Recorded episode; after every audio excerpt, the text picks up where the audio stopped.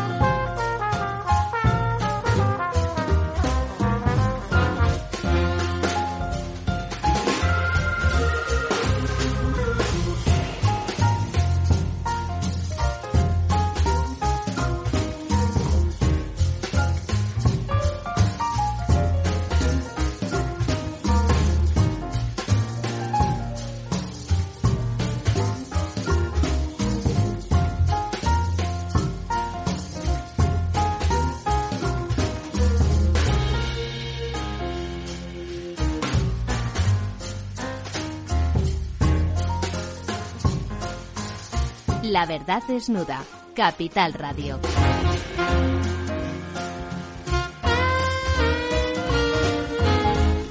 Muy buenas noches, amigas y amigos. Aquí estamos un día más con el ex candidato a, a la presidencia del gobierno, desnudando la verdad, como nos gusta a todos y particularmente lúbricamente a, a, don Ramón. ¿Qué tal, don Ramón? ¿Cómo estamos? Pues bastante bien, eh, pero me gustaría haber pasado unos días en la Moncloa.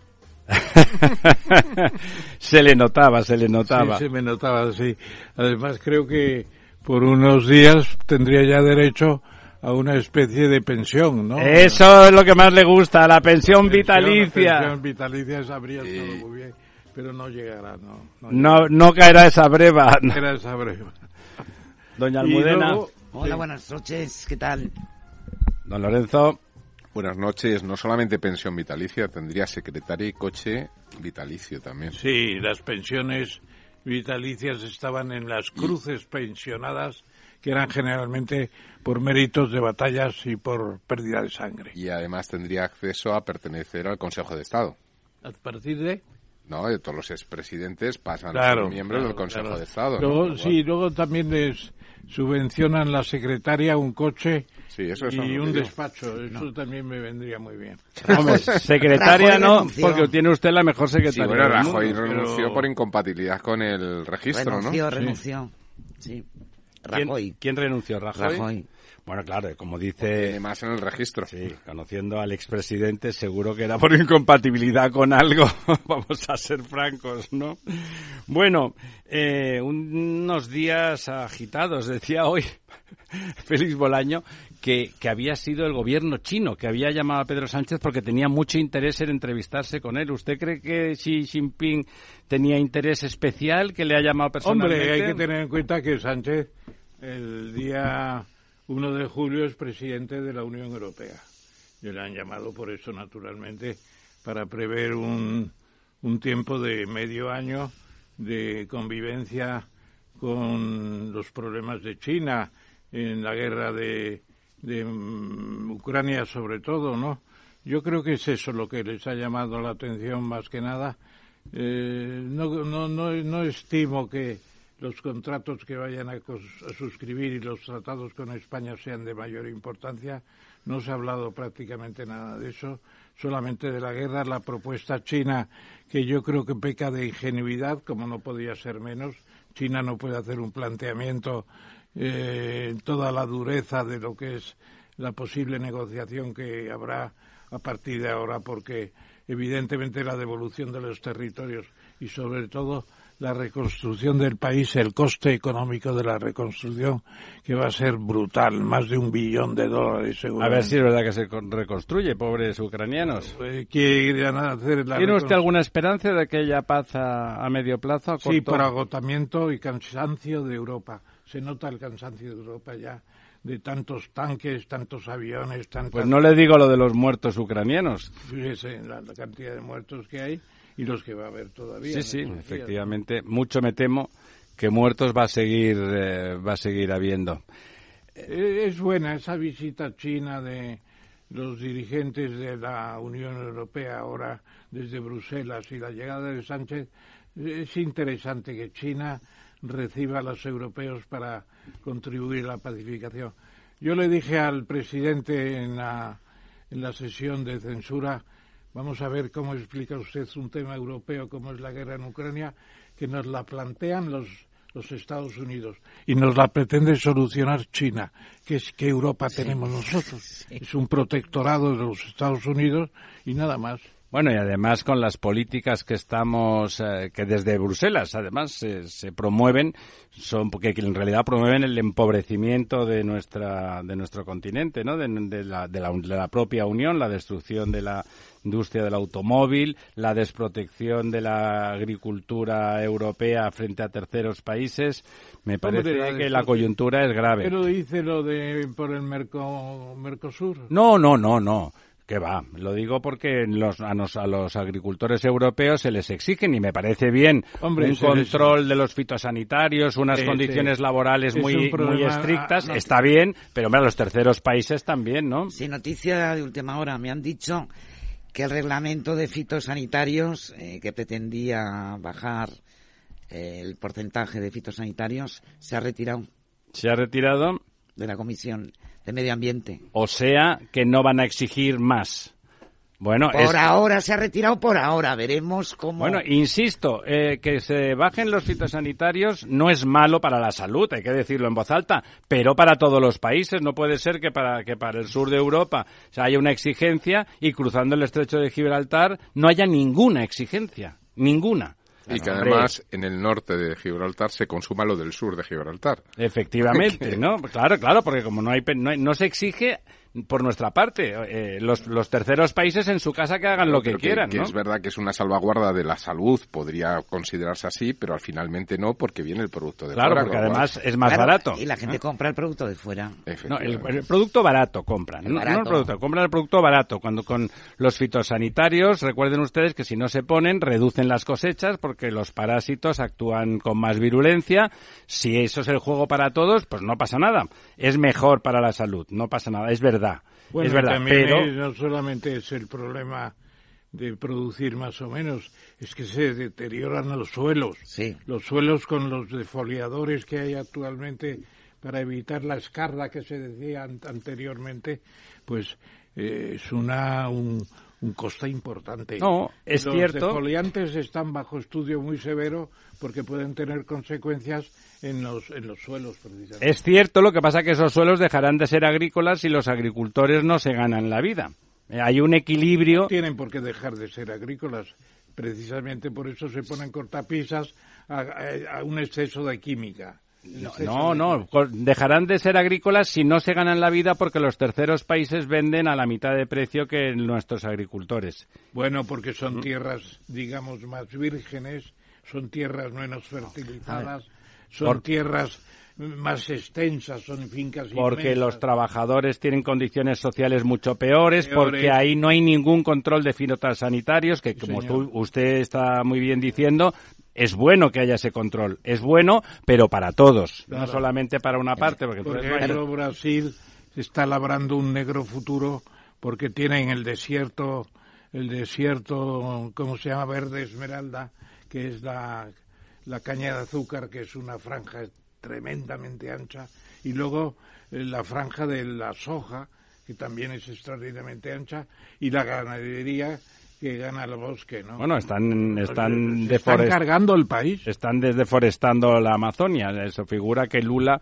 le va a poner algún algún remedio. A ver, esto de los fitosanitarios, de lo que se trata yo creo es de encontrar un equilibrio entre el medio ambiente y el campo, ¿no? no lo que se eh, trata es de poner las mismas eh, condiciones para el producto nacional que para el producto de terceros países. Pero es que el producto de terceros países, ahí rige Mercosur, eh, el Tratado de Comercio. Pero bueno, independientemente de esto, la Comisión lo ha hecho para atrás, según me han dicho, por el por el ascenso, temor al ascenso de un partido campesino, de otro partido campesino, como pero, ha pasado en Holanda. ¿Pero eso en la Comisión en España o en Europa? En Europa, en Europa, ¿no? Bueno, es que al final la gente se agrupa para defenderse, defender sus intereses. Va a desaparecer el mundo rural como le pongamos tantas cortapisas y resulte que a terceros países, insisto que ese es el problema, no se le ponen esas cortapisas. Si tú exiges importar solamente de países que cumplan las condiciones de Europa, correcto. Contra más barato mejor y quien cumpla todas esas condiciones merece competir. Si no las cumplen, es que las, la, la, competencia no es, no es legítima. Es el dumping ecológico y el dumping eh, no solamente ecológico, sino social. Eso es, sí, señor. Hay que prohibir el dumping ecológico y social y ponerle ya unos vetos importantes a la agricultura brasileña, argentina, etcétera, etcétera. y norteamericana. De todas maneras, lo que no se puede hacer es legislar ahora machamartillo, como se está haciendo en la Comisión Europea, porque acaba, se acaban ya los mandatos. Ya, que llevamos. Eh, se está ahora, se pusieron un objetivo de emisiones en el 2050.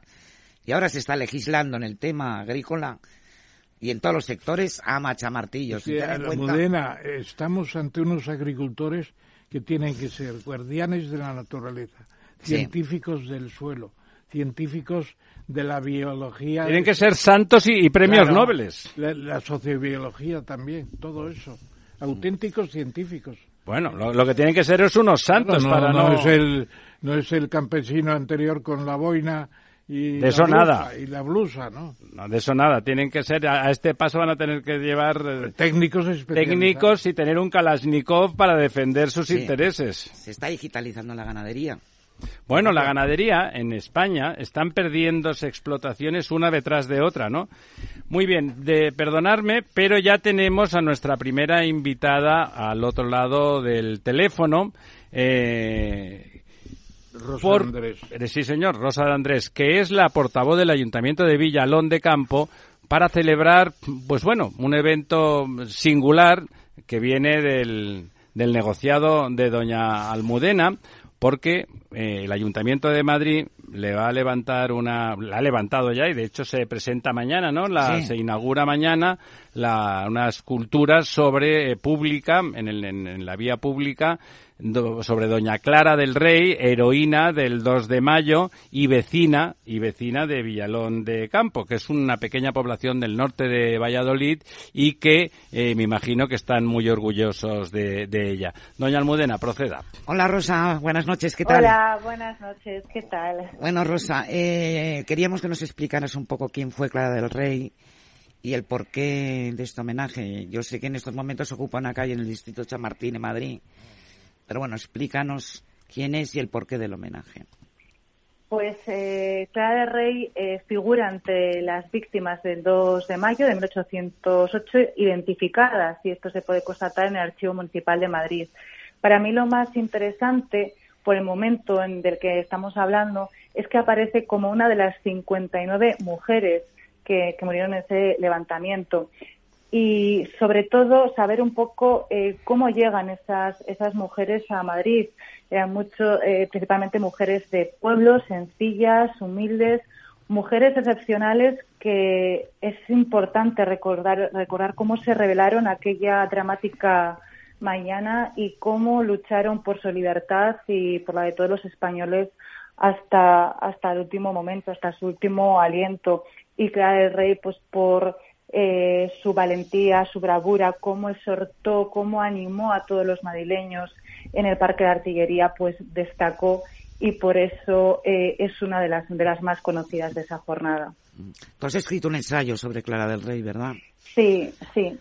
Cuando presentamos el proyecto eh, en el Ayuntamiento de Madrid, pues para recordar la, la figura de Clara del Rey, y también de alguna manera homenajear a, todas conocidas, anónimas, a aquellas mujeres que participan en esta jornada.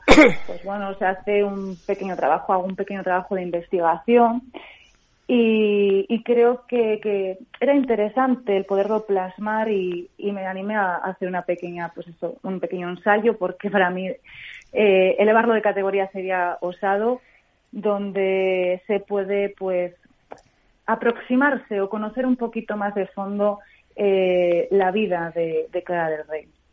¿Cómo? Perdona, don Ramón. y además que Clara del Rey, eh, querida Rosa, deberías y no sé si lo has hecho porque estaba cambiando los audífonos y me he perdido un poco de tu introducción, pero separar la figura de esta Clara del Rey, del general Clara del Rey, de la guerra de Cuba, porque fue uno de los pocos grandes generales españoles que resistieron a los gringos, a los norteamericanos. Y hay muchas plazas en España que son de Clara del Rey, que es el general este. Pero aparte de eso, no sé si has mencionado tú también a su marido y a sus tres hijos, que también eh, estuvieron en el episodio. ¿Perdona? Efectivamente, importantísimo recordar a Manuel González y, a sus tres a sus tres hijos que igual que ella eh, lucharon por la libertad de, España. Eh, sí que aquí tengo que decir que después de investigar hay alguna hay alguna duda de si realmente eh, estuvieron los, eh, los cinco juntos hasta el final. Lo que sí que no podemos eh, negar, y hay documentación que lo avala, es que ellos sí defendieron la, la causa. defendieron la causa igual o más que Malasaña. Lo que pasa es que Malasaña, con sus grandes tijeras de costurera, se hizo mucho más famosa, ¿no? tiene la, la mayor fama de, de todos los del Parque de Monteleón. Yo pasaba por allí siempre cuando iba a la Facultad de Derecho desde mi barrio de Chamberí y siempre hacía una especie de saludo a aquella gente con David y Velarde, que eran los grandes capitanes, ¿no? Eso es. ¿Cómo muere, cómo muere, cómo muere ella? ¿Cómo es la aventura personal, humana? ¿Cuál es la película en ese parque de artillería? Ella eh, llega allí eh, buscando realmente a su marido y sus hijos para que, bueno, pues animarles, ayudar no solo a su familia, a todos aquellos madrileños que estaban dejando literalmente la piel eh, en ello. Ella se encargó de, ir, bueno, pues curando heridas, de dar agua, hasta que ya no la, no queda de otra que, que se ponga al frente de un cañón que fue por la propia metralla que, que, falleció. Lo que destaca, y eso que queda reflejado en las crónicas, es eh, cómo animaba a todos, cómo contagiaba esa fortaleza para que no decayeran en ningún momento, que en, esa situación, si nos ponemos un poco, intentamos eh, reproducir mentalmente, es eh, para mí apasionante. cuando ya pues la gente está malherida, cómo eh, ella sigue ahí sin perder el ánimo hasta, hasta el último momento, hasta el último momento. Que están sitiados en el parque de artillería, están rodeados de las tropas napoleónicas. Efectivamente, efectivamente. Yo te quería, yo te quería preguntar, Rosa, hay un cuadro de Joaquín Sorolla, eh, 2, de, 2 de mayo, defensa del cuartel de Monteleón. En ese cuadro se distingue una mujer. ¿Has investigado Sí, eh, en un principio no se puede confirmar, pero son muchos los que creen que se inspiró eh, en ella. Eh, de hecho, no es la única obra pictórica, realmente son tres los artistas que parece ser, pero no se puede confirmar que sí se inspiraron en la gran hazaña de Clara del Rey. Eh, Leonardo Alenza y Nieto en la obra La muerte de David en el Parque de Artillería y Monteleón, que es la que está una figura femenina al frente del cañón.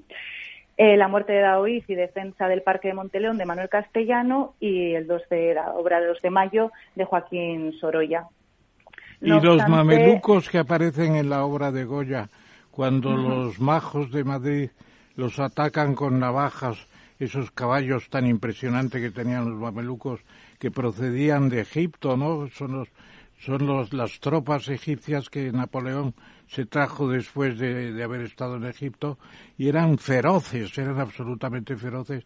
Y luego tenemos también de Goya los fusilamientos del 3 de mayo. O sea que esos días son también gloriosos para la pintura española, lógicamente. Más que Dalmau Ferrer actualmente. Y hubo, y hubo maestro, muchas, muchas mujeres anónimas, eh, no solamente lo de Rosa Clara del Rey, sino muchas que en ese levantamiento de los mamelucos, en las calles como Barquillo, como Barquillo, que eran zonas de, lavandero, de lavanderas que iban lavando y pasaban los, se, escondían las, los, los puñales o las armas eh, en los refatos fajos, digamos, y fueron las que se levantaron junto con los hombres contra los caballos, ¿no? Es decir, que hubo muchísimas mujeres anónimas que no han pasado ni, ni tienen una calle, pero que también dieron su vida y también defendieron las calles de Madrid. Oye, ¿podrías promover, Rosa, un, una especie de exposición en el Prado de la Guerra de Independencia, y sobre todo en Madrid, con esos episodios que hemos mencionado, que son impresionantes, claro.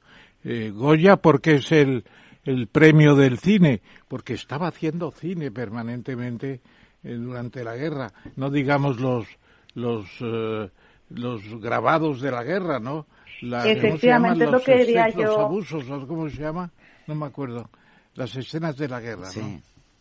Es lo que quería citar, que como se ha nombrado a Goya, eh, a mí me parece muy interesante eh, también pues cómo reflejó, como bien estamos diciendo, ese papel que tuvieron las, las mujeres en el levantamiento. Y hay un grabado eh, titulado Y son fieras, que lo que representa son a mujeres pues en esa actitud eh, belicosa pues con las picas combatiendo pues contra contra el ejército ocupante y creo que efectivamente sería interesante poder hacer pues también pues una exposición y que la gente pues conozca de la mano de, la pintura y además de grandes eh, pues lo acontecido durante durante esas jornadas Rosa ¿dónde va a ser la inauguración mañana? A, las seis de la tarde, a las 6 de la tarde en la Plaza de las Comendadoras. por las Comendadoras que está cerca, pero ¿por qué no en, no en la Plaza del 2 de Mayo? Pues porque la escultura la pondrán allí, hombre. Nueva. La nueva escultura. La en el parque. Oye, ¿quién venís desde Villalón de Campo a la inauguración? Porque doy por descontado que tú vienes, claro.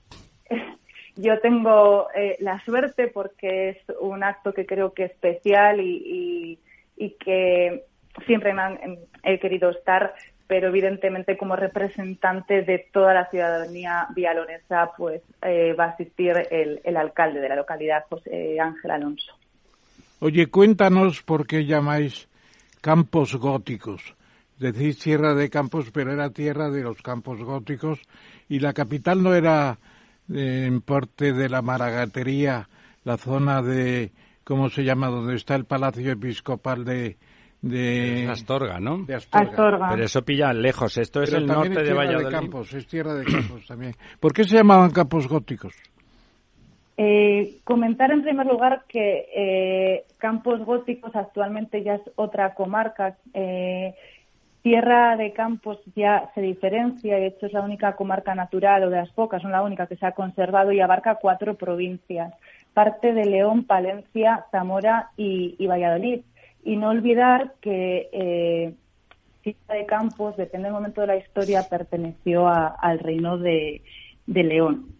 El por qué eh, eh, se concibió no o anteriormente en nombre de, campos eh, góticos. pues entendemos que viene un poco también del momento que se empieza a, repoblar esa, esa zona, que hay varias teorías eh, también pues eh, un poco pues, pues esas eh, extensiones cerealísticas que ya se conocían en, la España romana. Pero realmente la concepción como tal entendemos que es ese momento de la, de la repoblación. Ya, ya, ya, ya.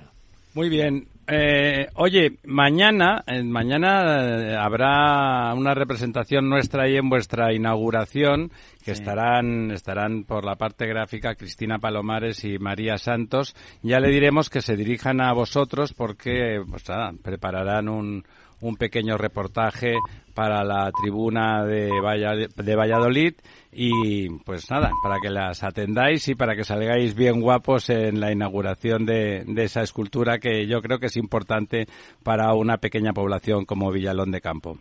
Efectivamente, nosotros agradecidos de que nos dice estos eh, espacios, estos tiempos, porque efectivamente todo lo que sea promoción, divulgación, eh, en municipios tan pequeñitos como Villalón, pues es un, auténtico mundo. Lo que para vosotros es un granito de arena, para nosotros nos supone muchísimo. Oye, no, y lo que es, es un es un placer escuchar que en una población tan pequeña, pues la portavoz eh, pues es alguien que nos puede aportar tanta información, tanta pasión y tanto conocimiento sobre nuestra historia. Muchísimas gracias por, por acompañarnos y que vaya muy bien mañana. Gracias, A Rosa. vosotros, Buenas gracias. noches, Rosa. Buenas noches. Buenas noches. Con motivo del Día Mundial de la Salud, no te pierdas nuestro especial Valor Salud. El jueves 30 de marzo desde las 4 de la tarde y el viernes 31 desde las 10 de la mañana. Más de 10 horas en directo con la salud y sanidad como protagonistas, con sus personas y empresas. Con la colaboración especial de ASPE e IDIS y la participación, reflexión y opinión de los expertos en sanidad y salud de las principales empresas del sector en nuestro país. Nos acompañarán Hospitales Parque, Vitas, Hospitales Universitarios San Roque, Grupo Recoletas, IMED Hospitales, Rivera Salud, HM Hospitales, Laboratorios Echevarne, Hospital Policlínico La Paloma, HLA Grupo Hospitalario y muchos más. 30 y 31 de marzo, especial Valor Salud en Capital Radio, con Francisco García Cabello.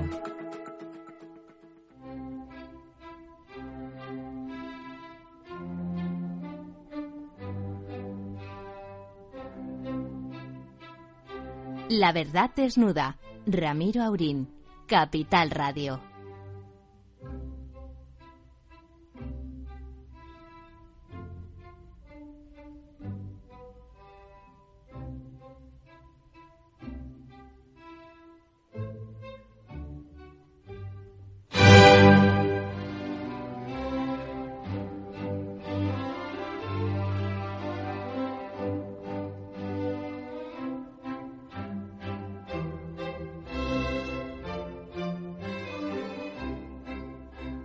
Pues aquí estamos de vuelta, esta, esta preciosa música que, que acabamos de oír, que estamos oyendo todavía de fondo, que es el andante de la 94 Sinfonía de Haydn, pues es eh, un poco en homenaje a nuestro invitado siguiente, mi paisano Nurbert Bilbein. Nurbert, ¿estás ahí?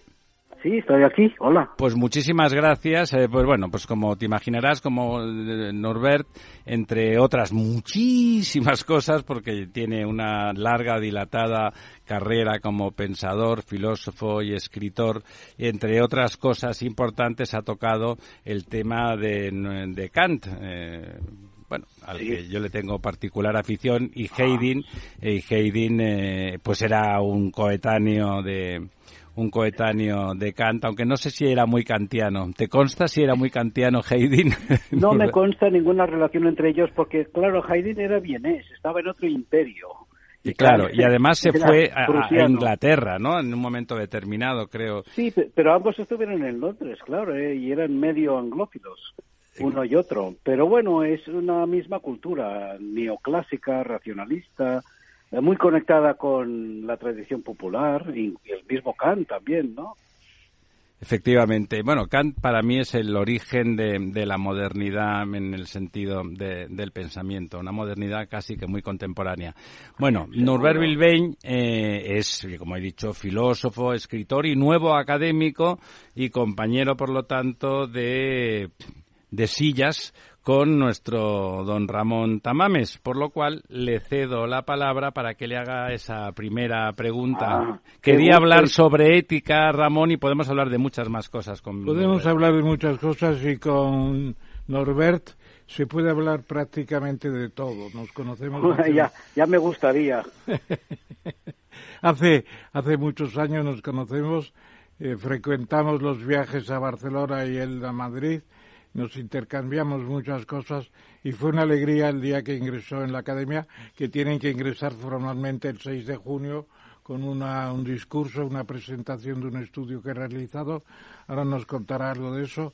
Y sobre todo yo le preguntaría, en la polémica actual, ¿qué papel tiene la filosofía para la enseñanza de nuestros jóvenes? No sé si finalmente se suprimió en los Está muy reducida en cualquier exámenes de bachillerato, cosa parecida, pero está denigrada, más que reducida, denigrada. Y sin embargo es la madre de todas las ciencias, porque eh, filosofía, al fin y al cabo que somos amantes de la, de la verdad, de la sabiduría. Bueno, para ti, ¿quién es el gran filósofo que orienta la modernidad, como decía precisamente nuestro director de programa? ¿Es Kant verdaderamente cuando dice aquello que es la, la situación de, de la Aufklärung en alemán? Eh, no me sale en español la eh, iluminación, ¿cómo se llama? Exacto, la ilustración. La ilustración, eso es. Cuando dice pues Kant, ¿qué es la ilustración? Dice, es la mayoría de edad de la humanidad. ¿Tú sigues pensando que es eso? Absolutamente, entrar en la mayoría de edad, que es entrar en la madurez de juicio, porque creo que hoy en día hay bastante pobreza de pobreza mental. Eh, la inteligencia se mantiene, incluso podríamos decir que la inteligencia crece, pero, tiene, pero no tiene el prestigio Nurber que tuvo eh, no hace tanto. Ya, ya, no tiene el prestigio la inteligencia como juicio, como juicio racional, como madurez mental. Se ha perdido mucha cultura, sentido de los valores, sensibilidad estética y moral. Eh, y hemos avanzado más en la línea de lo tecnológico, de la mente más operativa, en busca estrictamente y solo, diría yo, de lo... La funcionalidad, ¿verdad? Sí, exacto. Entonces nos faltan los valores, que es que es justo lo que lo que lo que vamos a necesitar más en esta revolución en la que estamos inmersos, que es la revolución digital y, y, la inteligencia artificial, que, que si no pensamos en, en, en asuntos universales como el conocimiento, la verdad, la dignidad humana, lo internacional, pues eh, nos vamos a empobrecer todavía más. Incluso yo diría que corremos riesgo como civilización, ¿no? Si eso, si eso desaparece. Sí, sí. Y ahí tiene. Yo no soy eurocéntrico ni eurocentrista, pero creo que ahí Europa tiene una, una deuda consigo misma y, que proyectar, que transmitir a la humanidad, que es el interés por lo universal. Es decir, no encerrarnos en las identidades, no encerrarnos dentro de fronteras, que, que las peores son las fronteras mentales, e ir recordando a los antiguos griegos, ¿no? Pero también a las, las viejas civilizaciones, ir hacia lo universal, es decir, hacia lo humano, el conocimiento, la verdad. Fíjate, en un momento que estamos ahora atravesando de tantas falsas noticias, ¿verdad? Pues el, eh, acabo de decir verdad, pues la verdad vuelve a ser un tema fundamental. ¿Qué es la verdad? ¿Qué es lo verdadero para ti, para nosotros? ¿Qué es lo verdadero? Bueno, lo acabas de, poner en, la, lo que acabas de decir es justamente la dicotomía que se plantea. ¿Cuál es mi verdad, el relativismo, o hay una cierta verdad, hay un cierto conocimiento positivo que se puede afirmar como universal? Exacto, y vamos, vamos hacia aquí, hacia un conocimiento más universal. Creo que la misma ciencia y la tecnología nos, nos están facilitando las, las oportunidades y las, digamos, estructuras eh, cognitivas, eh, instrumentales, para que vayamos avanzando hacia lo universal. Pero estamos ahora en un momento de impas. Yo ahí te preguntaría, Norbert, te preguntaría un tema muy de moda actualmente, que es, ¿es posible que haya filósofos sin suficientes conocimientos científicos. Por ejemplo, un filósofo tiene que saber lo que es la evolución y lo que significa el ir cambiando las especies. O un filósofo tiene que conocer la teoría del, de la vida antrópica, de la visión antrópica del universo. O tiene, en definitiva, que saber ¿Qué es la metafísica? Que yo te lo pregunté en una carta y tú tardaste en, responderme. y me dijiste al final, la metafísica es el conjunto de los grandes problemas de la filosofía. ¿Sigues ahí? Eh, sí, sí, la metafísica es el estudio de los ah, aspectos esenciales de las cosas esenciales. Es el estudio de las cuestiones esenciales a propósito de las cosas esenciales para nosotros, ¿no? La, economía, el conocimiento, la convivencia.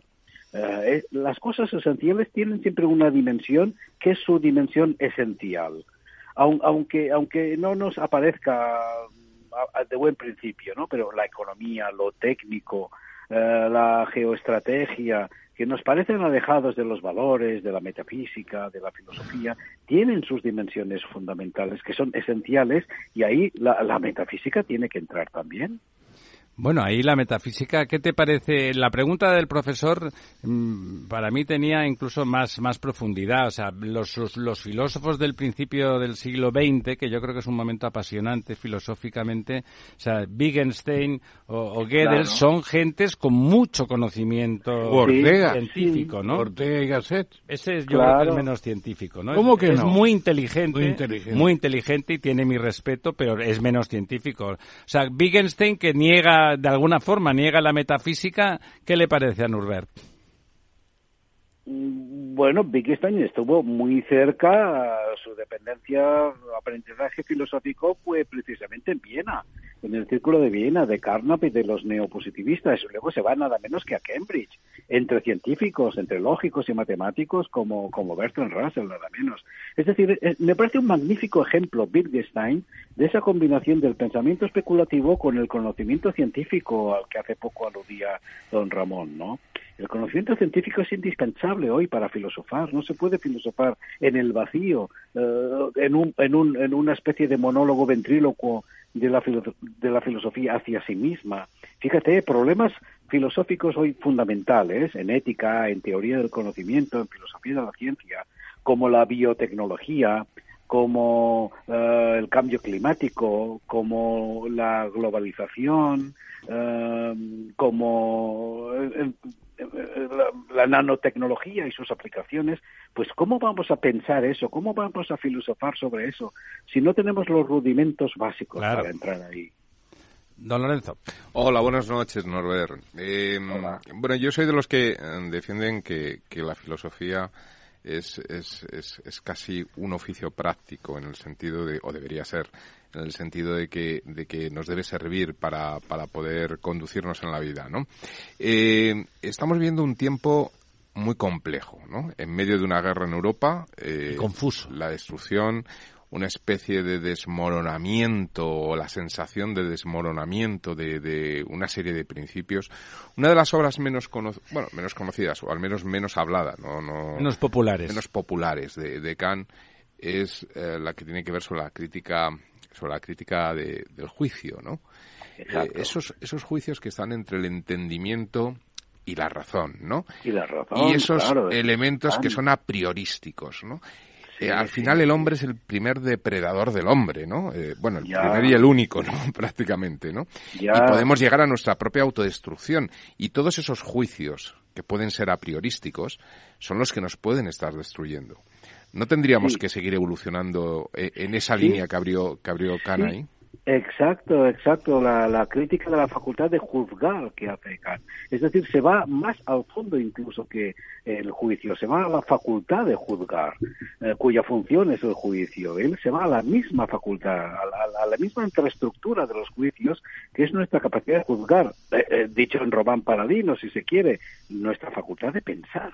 Yo creo que no hay nada más contemporáneo y más desafiante hoy que volver a pensar volver a pensar, es decir, no hacer como los robots. Los, ro- los robots piensan, no piensan, ellos ejecutan los, los programas que nosotros les introducimos. ¿Y no crees que pueden Pero- llegar a pensar?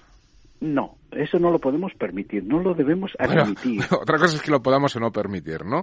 Pero No, no, yo es- sinceramente que tengo hijas pequeñas, eh, me da pavor el futuro con el tema de lo que puede venir con la inteligencia artificial. Eh, ¿eh? sí, sí, desde luego que tiene una potencia ingente los robots, pero es una potencia operacional. Eso Eh, es, for- funcional. formal, es formal, es decir, no será una potencia de juicio, de valoración, de estima, de apreciación, de, de- en fin, de, cálculo del impacto sobre lo humano. Eh, no van a entender sobre gustos, sobre creencias, sobre sensibilidades. El, robot, y hace muy bien, procesa, pero procesar no es ya pensar aunque pensar es siempre un proceso, desde luego, pero el, el, el solo procesar, por magníficamente que lo haga el robot, no es pensar. Eh, En el pensamiento hay que tener en cuenta las finalidades, los valores, los presupuestos de los que partimos, la aplicación, el, el pensamiento del otro, la interlocución, el pensar con algo muy kantiano algo muy kantiano, no solo el, el pensar el sujeto por sí mismo y, y consigo mismo, sino el, el pensar junto con el otro, la y Norbert, interlocución. y Norbert, algo que nos diferencia de los animales, la risa. Ah, Sí, el claro humor, está. la capacidad de reír. No, ¿no? no te olvides de la hiena. No, pero la hiena no ríe. Es un ruido, pero no ríe, la risa. Es un poco, bueno, lo vinculo un poco a, a otros Es- es filósofos más modernos como Davison, ¿no? Pero el tema de la risa, ¿no? Eh, eh, exacto, la risa, la sonrisa, la ironía. Oye, Yo- y Norbert, Eso tampoco lo precisamente, hacen las máquinas, lo de reír. precisamente No, y- le y pedía, la ironía, le la pedía la ironía. venia, le pedía la venia al moderador para plantearte un tema que a mí siempre me suscita una idea de que la filosofía puede ser eh, no solo pacífica, sino belicosa. Por ejemplo, el encuentro, el encuentro de Wittgenstein, que ha sido citado ya varias veces, con Popper, cuando con el... El atizador. El, el atizador del fuego de... Que tenían allí un fuego de leña. Ya. Pues decide Wittgenstein que, que Popper no tiene razón y le amenaza con el atizador. Sí, sí, sí, bueno, Algunos piensan que podría haber cambiado la filosofía de las Claro. falsaciones y todas esas historias. Si lo hubiese matado directamente. Habría triunfado Wittgenstein. Wittgenstein creía en Dios, yo creo, cosa que otros filósofos en su momento No no, lo sé. creían. Yo creo que Bueno, sí. Yo creo en que dudaba Cree, suficiente. cree en la resurrección. ¿Por qué hay un filósofo como Wittgenstein que se subleva contra una serie de sabidurías comunes que eh, paralizan en cierto modo el pensamiento fantástico hacia el exterior? Ya, ya. Wittgenstein, recordad, tiene su conferencia sobre ética, después de haber escrito el famoso Tractatus de carácter Lógicos ¿no? Filosóficos. El Tractatus lógico filosóficos. Al cabo de unos pocos años de escribir eso, pronuncia una conferencia que fue muy disruptiva, como se dice ahora en su tiempo, que es la llamada Conferencia sobre Ética. Y él dice, bueno, desde un punto de vista positivista no existen los valores, pero los, pero, pero, pero vivir con valores es, es imprescindible para seguir viviendo. Y él dice, pues eh, hay que seguir contando con la idea de lo bueno. ¿Qué es lo bueno? Bueno, eh, eh, eh, acabo de decir bueno. Bueno, valga la redundancia. Perdonad, sí, sí, eso es, es cacofonía. Pero dice, bueno es lo que Dios manda. Bueno es lo que Dios manda. O sea, él era creyente. Era un creyente cristiano. A su modo, a su modo, supongo que poco clerical, ¿no? Poco convencional, pero él tenía un gran sentido de la trascendencia en lo ético, en lo estético, en lo religioso. Era un hombre muy ascético, con una vida muy peculiar de apartamiento, de entrega a, a- a- lo sencillo, a, lo modesto, ¿verdad? Era todo un, todo un sabio. Y como dice que lo bueno no se puede justificar en términos científicos, en términos empíricos, dice, bien, bueno es lo que Dios manda. ¿No? No, no, no digo que tengamos que estar de acuerdo eh, todos con eso, ¿verdad? Pero fíjate que un sabio como él, y en su plena juventud, mm, llega a sostener eso. Como Oye, diciendo, que perdona, defiende los valores los valores cristianos aunque aunque sea crítico desde su razón no Gelio sigue siendo... que, que no es Doña lo mismo no La Hola, eh, hola, buenas tardes, ay, buenas noches, soy Almudena Semur. Mira, yo te quería preguntar, mm, en tu ensayo sobre moral barroca, reflexionas mucho sobre la semejanza entre el barroco y el mundo actual. Sí. Hablas de decadencia, de postureo, Sí. de desigualdad. Sí, sí. Bueno, ¿nos puedes ampliar un poco o explicar? estas ¿Somos barrocos, Norbert? ¿Somos, Estamos en un periodo estamos en un barroco. periodo barroco. Pero, pero, Estamos- pero barrocos malos. El barroco del 17 era mejor. era mejor, por lo menos. en Sobre todo en música. En arte.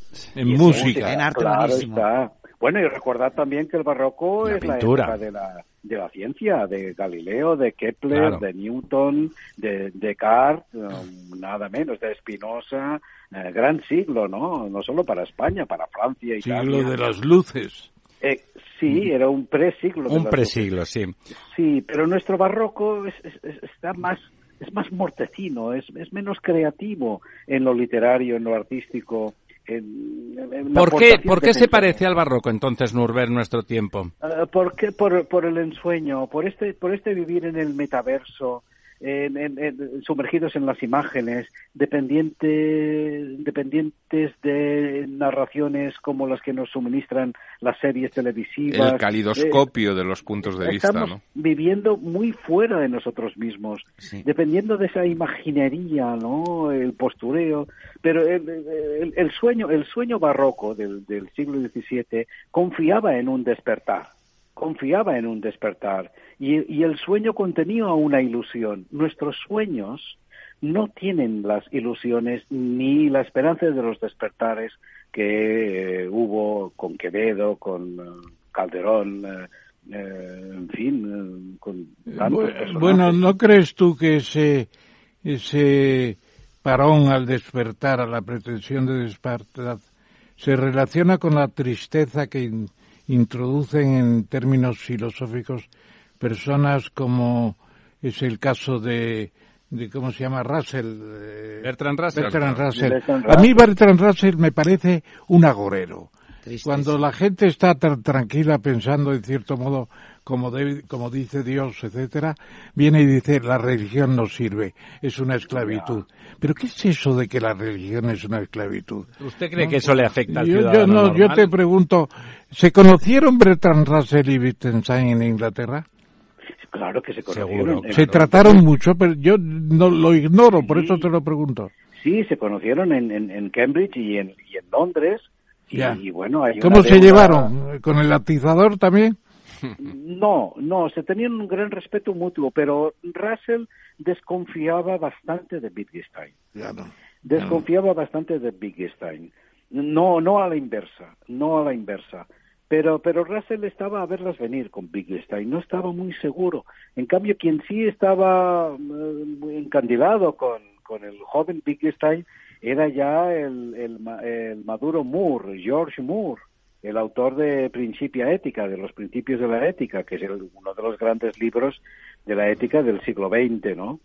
Y Moore, que era, bueno, era el adalid, era casi el apóstol del grupo de Bloomsbury, de Virginia Woolf, de Foster, de Keynes, de John Maynard Keynes, etcétera, ¿no? Moore le tenía mucho aprecio, estaba encantado con el joven talento de, de, de Wittgenstein. En cambio, Russell, eh, más resabiado, no sé si más sabio que Moore, por lo menos tenía muchos más libros, eh, estaba a verlas venir con, con, con Wittgenstein. No, no las tenía todas consigo. Don Lorenzo. sí, no, a mí, a mí es que me gustaría hacer una pregunta un poco eh, capciosa. Eh, si me lo permite Norbert, eh, y, es un poco siguiendo con el tema de, la crítica del juicio, con la estética. Yo tengo formación de, arquitecto y, tengo cierta Nadie es perfecto, no tendencia hacia, hacia estos, la hacia estos eh, temas. ¿no? La mentira. La mentira como medio de alcanzar la verdad. Es decir, em, ¿hasta qué punto la literatura puede ser un medio de avanzar en el conocimiento, de hacer filosofía. La literatura no es mentira, ¿eh? Bueno, sí, pero... Es ficción, que es distinto. Sí, pero la mentira, pero la mentira también es parte de, de la... Quiero decir, un poco en el sentido, por una parte, de la composición, como se componen las palabras en alemán, o la composición de este, de este eh, bogavante de, de, de Deleuze, o incluso el coeficiente este de Rorty, ¿no? De, de, que se puede utilizar la mentira si podemos avanzar.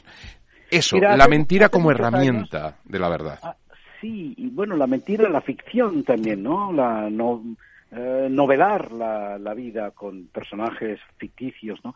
Pero es un instrumento fundamental para acceso indirecto, a veces directo, pero por lo menos indirecto a la verdad, el, el, el hecho literario, ¿no? El sumergirnos en una narración, entrar en personajes, conocer situaciones, aunque sean imaginarias, ficticias, que, que nunca um, atravesaremos, ¿no? Pero que las conocemos a través de otros otros autores, eso amplifica nuestro nuestro juicio, amplía nuestra mente. Hace muchos años yo conversaba con el prior del monasterio de Poplet en, en Cataluña y, y, me dijo que leía mucha novela, mucha novela, novela contemporánea, ¿no? Yo le, yo le dije, pero oye, ¿cómo tú, pues siendo prior y eh, aquí eh, monje de, de Poblet, ¿cómo, ¿cómo te das a la literatura y te gusta tanto? Me, dije, me dijo él, el padre prior de Poblet, es que eso me abre al mundo, me hace conocer situaciones me hace conocer situaciones, me abre el mundo y hay una novelística que evidentemente te abre al mundo. No, no, no hablemos de, Cervantes en su tiempo. Y como, no, no, no hables de Cervantes en su tiempo y puedes hablar de Piketty en los estudios que ha hecho sobre el capital. Él menciona textualmente a Balzac, a Zola y a otros novelistas franceses como fuente de experiencia y de conocimiento del comportamiento económico de la gente.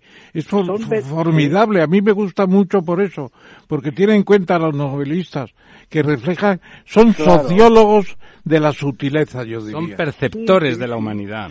perceptores. Eh, y ahora mismo por ejemplo, pienso en Luis Goitisolo, ¿no? El novelista español, Luis Goitisolo, de los hermanos Goitisolo. Su ciclo Antagonía, pues es una novela muy intelectual, eh, pero que nos da conocimientos también del mundo, de personajes, ¿no? Ya no, ya no hablo de Javier, ya no digo de Javier Marías, y, otros tantos, ¿no? Es, nos, nos abren a un mundo caleidoscopio que, que de otra manera no, no tendríamos acceso a él sino que gracias a la literatura y a la ficción nos adentramos. Pero incluso, incluso Norbert, incluso yo, vuelvo al concepto de la mentira. Si es que no tiene que ver. No, sí, sí tiene que ver. O sea, yo, yo voy al concepto de utilizar lo falso para llegar a la verdad. Un poco las citas de Rorty, que, que siempre dicen lo del coeficiente este del 0,60 y tantos, que es verdad, y las demás citas se las inventa, pero le permiten avanzar. Esto... Bueno, eh, ese es el trabajo socrático ante lo falso, ante la apariencia, ante la retórica, ir a lo esencial, a lo breve, a lo claro, y le dice, le dice a los sofistas, poneros en tensión, poneros en tensión, es decir, sed exigentes cuando habléis, hablad corto, claro y explícito, no, no os metáis en esa madeja eh, eso se lo dice a Gorgias. Bueno, yo se lo dije al presidente del gobierno, que era demasiado amplio y oscuro, además, no era nada claro. Bueno, repitió, como era oscuro, lo repitió todo tres veces. Nurber, un comentario que al hilo de lo que comentabas de Bertrand Russell y de su desafecto por Wittgenstein. Bertrand Russell, que además era matemático, como sabes, toda su construcción matemática, el formalismo matemático, en realidad es un fracaso porque un fracaso que queda mm, que queda anulado por el teorema de, de Gödel, ¿no? O sea, de que los sistemas no pueden autoexplicarse, de que no son nunca consistentes y completos al mismo tiempo como sí pretendía Russell. Hay que saltar fuera, hay que saltar Claro, y por eso, por eso Wittgenstein que pone ese límite al, conocimiento, al conocimiento que, que, expresado como lenguaje, es mucho más limpio, ¿no? A mí me a mí me acuerdo perfectamente cuando cuando leía Wittgenstein que me vino a la cabeza automáticamente el fundamento en falta kantiano, ¿no? Que me parece una cosa maravillosa de Kant, esa cosa que al final dice, bueno, es que al final de todo hay, hay una piedra, hay una piedra de clave que falta y que no podremos encontrar nunca, ¿no? Claro, es, la modestia. Es la pregunta, ¿qué es el hombre? la, cuarta pregunta de Kant es ¿qué es el hombre? Claro. Eh, eh, eh, y su pregunta definitiva, la fundamental, ¿qué es el hombre? ¿no? ¿Qué es el ser humano? ¿Qué, qué es el hombre? Y, sigue vigente esta, esta pregunta, ¿no? Eh, bueno, has dicho Wittgenstein, claro que sí. El Wittgenstein que nos dice en el Tractatus, mm, lo, lo, que no se puede conocer no se puede decir, ¿no? Eso es. Eh, lo que no es posible conocer... No, se debe hablar de lo que no se debe no se conoce. Eh, exacto. El libro está escrito en clave estrictamente positiva, ¿no? Em, pero eso es kantiano también. También es kantiano. El, el Kant del pensamiento que, que nos priva de hacer una especulación vacía y... Y gratuita, digamos. Exacto, exacto. Dice, hemos de tener muy claramente cuándo hay, eh, hay una diferencia entre, entre pensar y conocer y no podemos atribuirle a todos los pensamientos un valor de conocimiento, porque eso ya es superstición, es dogmatismo, es, es elucubrar. Oye, pero ¿no crees tú que en España se echa de menos, y perdona porque se lo pregunto a un filósofo como tú, eh, se echa de menos no tener un Ortega en estos momentos. a mí me parece que José Ortega Gasset era un filósofo de lo cotidiano, de, masas y de lo cotidiano. La gente decía, ha dicho Ortega que tal y que tal. Era periodista. Era periodista también, escribía muy bien en el en el periódico de la familia Urgoiti. el Sol? El Sol, el periódico de la familia Urgoiti. Era fantástico. Cuando le llamó la codorniz, le metió en la cárcel de papel, con el título de José Ortega y Gasset, filósofo primero de España y quinto de Alemania. Y le fastidió mucho, lo cual me Ah, pareció, ¿sí? me pareció una bobada por parte Ya. de Ortega, porque era el mejor insulto que le podían hacer. Entonces, no, no. ¿se echa de menos a Ortega? ¿Se le valora suficientemente ahora? Pues ojalá, ojalá se le echara de menos porque hay un Claro. conocimiento general de quién era Ortega. Te hablo de la juventud universitaria y, y de no tan jóvenes universitarios que desconocen quién era Eugenio Dors, quién era Ortega, quién era Zubiri. Un desconocimiento supino, vaya. O sea que ojalá existiera ese sentimiento de añoranza porque por lo menos podría indicar que hay, hay un resabio, hay un cierto rescoldo, ¿no?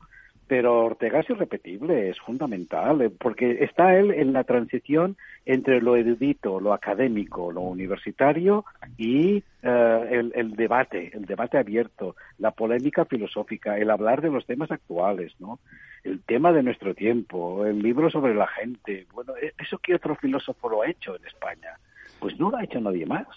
Oye, Nurbert, antes decías, hablando de la inteligencia artificial de la que has reflexionado bastante también en tus escritos y tal, ¿no sería la diferencia con, con la inteligencia humana que nosotros, los seres humanos, a diferencia de lo que algunos dicen, no estamos en el universo, sino somos el universo, ¿no? Somos parte, modestamente parte Ya. del universo, mientras que la inteligencia univer- eh, artificial, el robot, sí que está en el universo, no, es, no Está, forma pero no se sabe. Está, pero, pero no se sabe perteneciente al universo. Claro, no, es consciente de, de, de- de sí misma en ese sentido, ¿no? Exacto, exacto. Este sentimiento pánico, ¿no? De pertenecer al universo, ¿no? ¿A ti te parece que somos parte del universo, que somos que somos eh, un universo, vamos, desde ese gran organismo cósmico? Esta- Estamos hechos de carbono, de helio, eh, de nitrógeno, eh, nuestras partículas son polvo de estrellas, literalmente. Polvo de estrellas. vaya. Literalmente. pero es que ¿Cómo, está precisamente el pensamiento sobre el universo antrópico? ¿Tú crees que el universo ha sido preparado para llegar a la especie humana que puede interpretar al propio universo y en un momento dado incluso cambiar su propio destino? Yo creo que no, francamente. eh, No, Yo est- yo estoy no nos das tanta importancia. Yo estoy no, contigo. Yo no, pero por lo que sabemos nosotros, por lo poco, por lo poquísimo, casi nada, que sabemos nosotros, los que saben, no me meto yo ahí entre los que saben bien del, del Los universo. astrofísicos, sí. Eh, Sí, los astrofísicos y la física teórica, pe- pero el universo que nosotros sepamos solo se piensa a sí mismo a través del sujeto humano, a través de los terrícolas.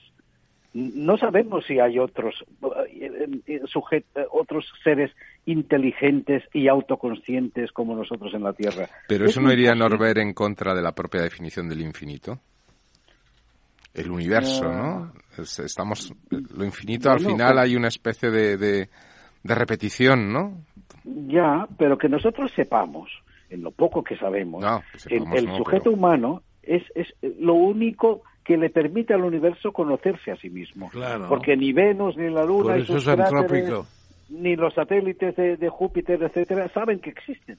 Saben que son el universo. Solo, solo que nosotros sepamos, ¿eh? porque ignoramos si hay otras civilizaciones, pero que nosotros sepamos, el universo solo se sabe a sí mismo a través de la autoconciencia del sujeto humano de pertenecer a ese todo del que somos una ínfima parte, pero que somos parte de él.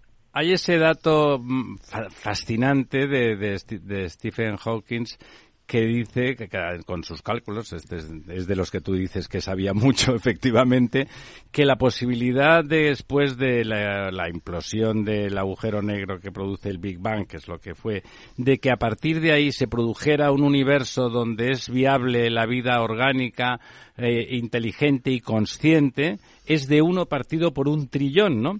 Con lo cual, bueno, pues sin tener necesidad de creer en, en señores con barba que nos sobrevuelan, es evidente que subyace un cierto orden en- que va en la dirección de la autoconciencia, ¿no? Como dices tú, lo fascinante es que el universo se vaya dotando de conciencia de sí mismo, que seríamos nosotros o seres como nosotros que, que pueden nosotros estar sepamos, en otros de momento solo somos nosotros, los humanos. Que nosotros sepamos. Que nosotros ¿Quién sepamos, sabe sí. si, hay- si hay otros seres inteligentes que no Eh, se van a están muy lejos, en cualquier caso, están muy lejos. Pero yo creo que no habéis estudiado suficientemente el universo antrópico. Usted estuvo allí, ¿no? aparte- no, estuve en el nacimiento de- de- del universo. De Andrómeda. Con las teorías Ya. de Wheeler, fundamentalmente de Wheeler, que es el Sí. padre de esta idea.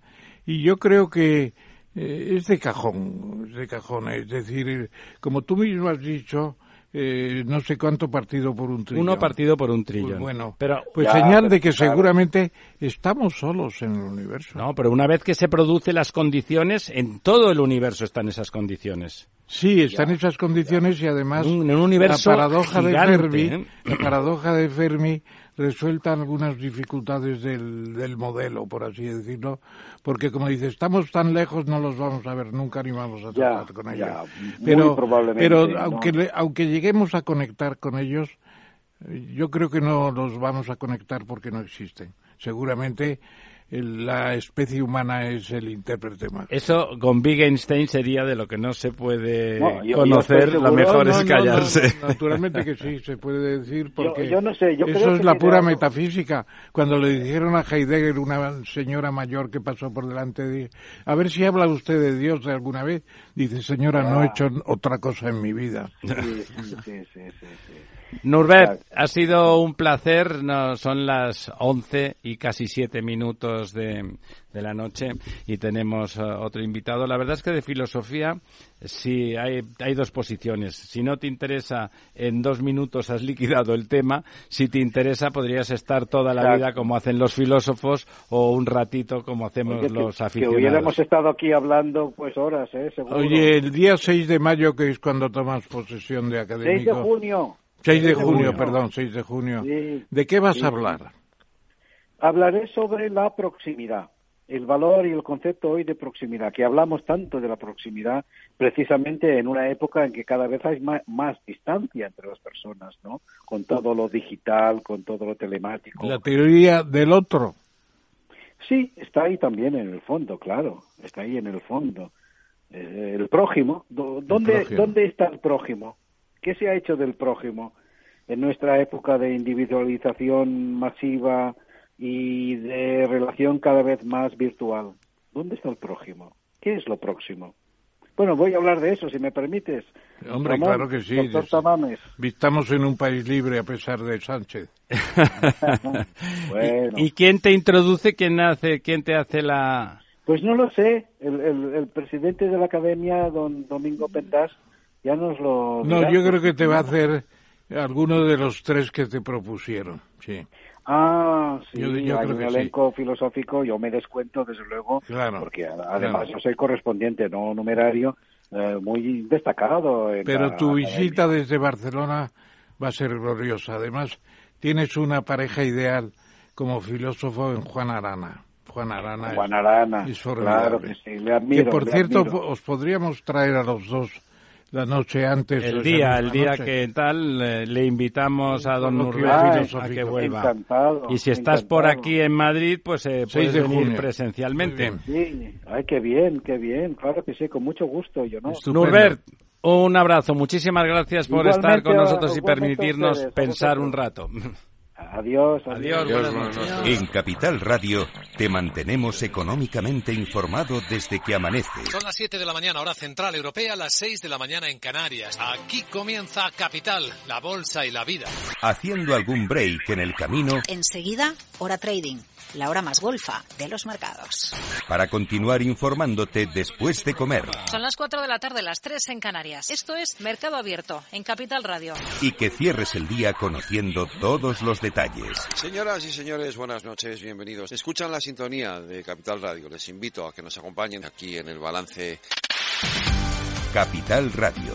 Información económica de calidad.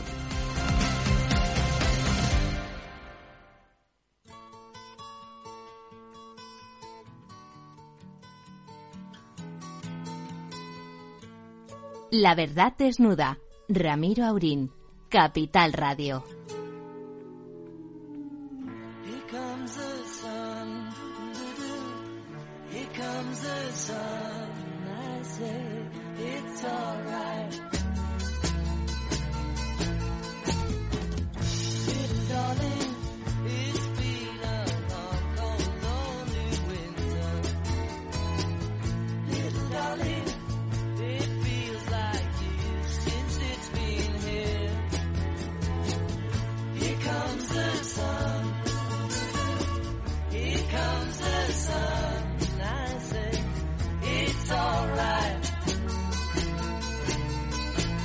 Pues efectivamente, como se trata de hablar del sol, pues hemos tenido un momentito de, de Beatles y sol para en honor de don Rafael Barrera. ¿Qué tal, Rafael? Muy buenas noches, muy bien. Ya un habitual, hacía días que no estaba con nosotros, pero la verdad es que no porque no sea vigente el tema solar. Y al hilo de que el maestro y ex candidato y martillo de herejes en el Congreso de los Diputados citó citó, sin duda, acordándose de nuestro amigo don Rafael, el tema de los huertos solares y de las necesidades y de las, bueno, y de las penurias que, que hubieron de pasar muchos pequeños inversionistas por, bueno, una gestión manifiestamente mejorable de la situación, pues hoy, no solamente por eso, porque además siempre Volver a hablar de las renovables, aquellas solares que no eran rentables, ahora sí que lo son. Finalmente toda esa situación está cambiando, ¿no, Rafael? Eh, bueno, y, y, además hay, hay concesiones, va a crecer el parque solar en, en España. ¿Cómo ha caído el tema de la cita en el Congreso? Fantástico. El, el colectivo lo agradece muchísimo, Ramón. Eh, es recuperar otra vez esa ilusión por reivindicar el estado de, de, de esta gente que está esperando eh, todavía una compensación. No hay día que no nos desayunemos con una nueva noticia donde se ve que a los fondos de inversión tarde o temprano les van a pagar, se les claro. va a tener que indemnizar. Ya empieza a ser sonrojante ver hoy en una cabecera de primera línea cómo se habla de, de que se podrían quedar con el Falcon o que la indemnización del Prestige estaría en tela de juicio porque aquí se ha metido la cabeza como el avestruz pensando que esto nunca iba a llegar y esto ha terminado por llegar. Los laudos se han conocido, masivamente son favorables a los demandantes. Era crónica de una muerte anunciada eso, ¿eh? Es una cosa evidente. Eh, además es que leían los, eh, los laudos y eran muy contundentes. Usted ha destrozado aquí el, eh, esta inversión. Aquí había unas condiciones, estas condiciones no se han cumplido. Usted puede cambiar la norma, eso es lógico, pero tiene que compensar. El Seguridad jurídica se llama la figura. Ha sido siempre un karma en todos los sectores regulados y en los países desarrollados es esencial. Además, la Carta de la Energía. Artículo 9 de la Constitución, seguridad jurídica. Efectivamente, es, es, esencial. Y la Carta de la Energía era un instrumento que los países del primer mundo eh, articularon para garantizar esa seguridad jurídica en materia energética en países del tercer mundo. Y ahora, paradójicamente, los líderes que somos quebrantando esa Carta de la Energía somos nosotros. Hay cerca de 50 demandantes. Curiosamente, todos se han ido a Estados Unidos, ni siquiera han estado... Ya han prescindido de ponerle aquí la demanda, ¿no? No solamente han prescindido de la justicia española, que puede tener lógica, sino incluso de los tribunales de arbitraje europeos. Se han ido al Banco Mundial, se han ido al CIADI, lejos de cualquier influencia, y uno tras otro están cayendo favorables a estos fondos, eh, a la espera de que se ejecuten esas compensaciones y ya empiezan a avisar de que empezarán a poner sus ojos en, en activos. ¿Vosotros tenéis ahí un, lobby perfectamente organizado para que esa representación sea equivalente en los resultados a lo de esos fondos de inversión? Nosotros lo que pedimos es que por lo menos el nacional tenga una compensación similar al que va a tener el foráneo. Es una cosa absolutamente de locos, porque la Carta de Energía lo que dice es... Bueno, es de justicia, no tienes que justificarlo. Si se da uno a los otros eso, ¿cómo está la relación ahora con la Administración en relación a eso? No, el programa de gobierno del Partido Socialista con Unidas Podemos, en su apartado 3.5, expresa que se va a seguir avanzando en esa compensación a los pequeños productores fotovoltaicos. Pero estamos viendo que el tiempo pasa y, como decía eh, Umbral, aquí nadie habla de nuestro libro hasta que llegó Ramón y por fin se habló en la Cámara de nuevo. Sois poco woke, a lo mejor si tuvierais un perfil más folclórico desde esa, desde a lo mejor un poco No- travestiditos. Nos vamos a poner folclórico, me temo. De Eh, aquí, sí, pero- en, este- en en lo que queda de, de De legislatura, legislatura. nos van a obligar a ponernos folclóricos. Pues sí. sería, sería conveniente.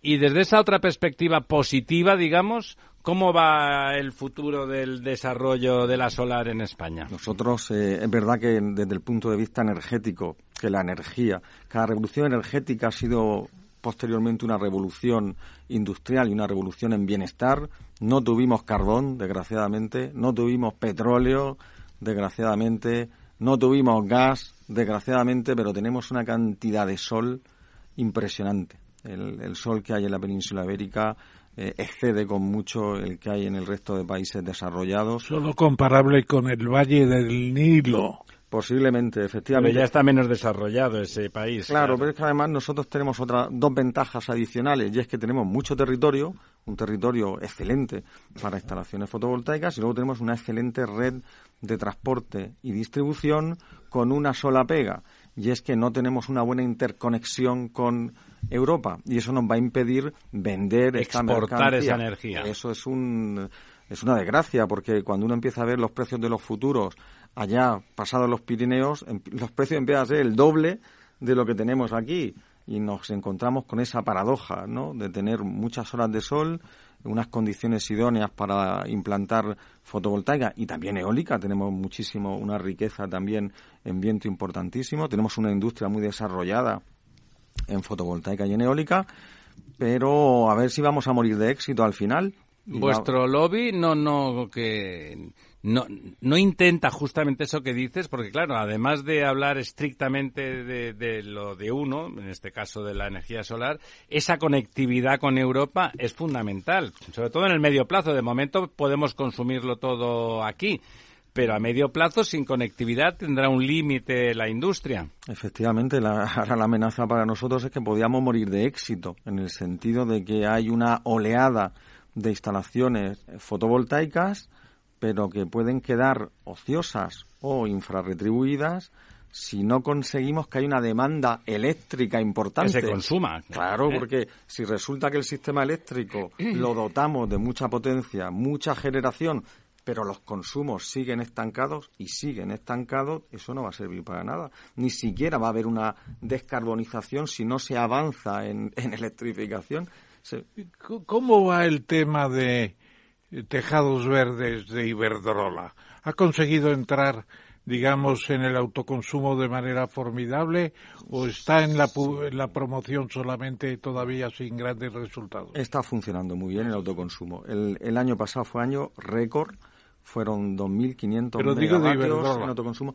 Bien, a, a todos los que están en este ámbito les está yendo ¿Es fantástico. rentable para el consumidor hacer eso? Por supuesto, absolutamente rentable. Aparte, la rentabilidad se mide por relación a los precios de mercado. Claro, Entonces, claro. imagínate el periodo de amortización de una instalación de autoconsumo o en- ahora mismo o el año pasado son dos, tres años eh, tan solo. Sí, Y a partir de ahí te resulta prácticamente gratis excepto el Prácticamente mantenimiento. gratis. Efectivamente, las horas de luz, pues tienes energía gratis.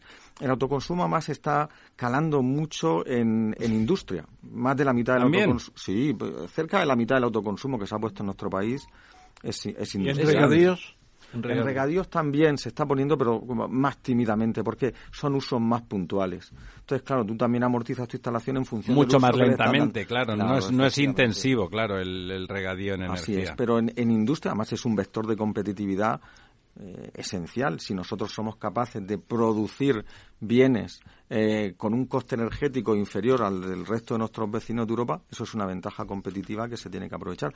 Pero insisto, eh, en este país ahora mismo se está poniendo mucho el foco en que entren más renovables, más renovables, más renovables, y no, el foco hay que ponerlo en electrifiquemos los consumos. Claro. Eh, De, de fondo está el tema de Para que pueda consumirse esa energía renovable que es eléctrica fundamentalmente, claro. Por dos motivos. Primero, efectivamente, para que se le dé salida a toda esa generación. Y segundo, porque si se trata de descarbonizar, nunca descarbonizaremos consumos que no se electrifiquen previamente.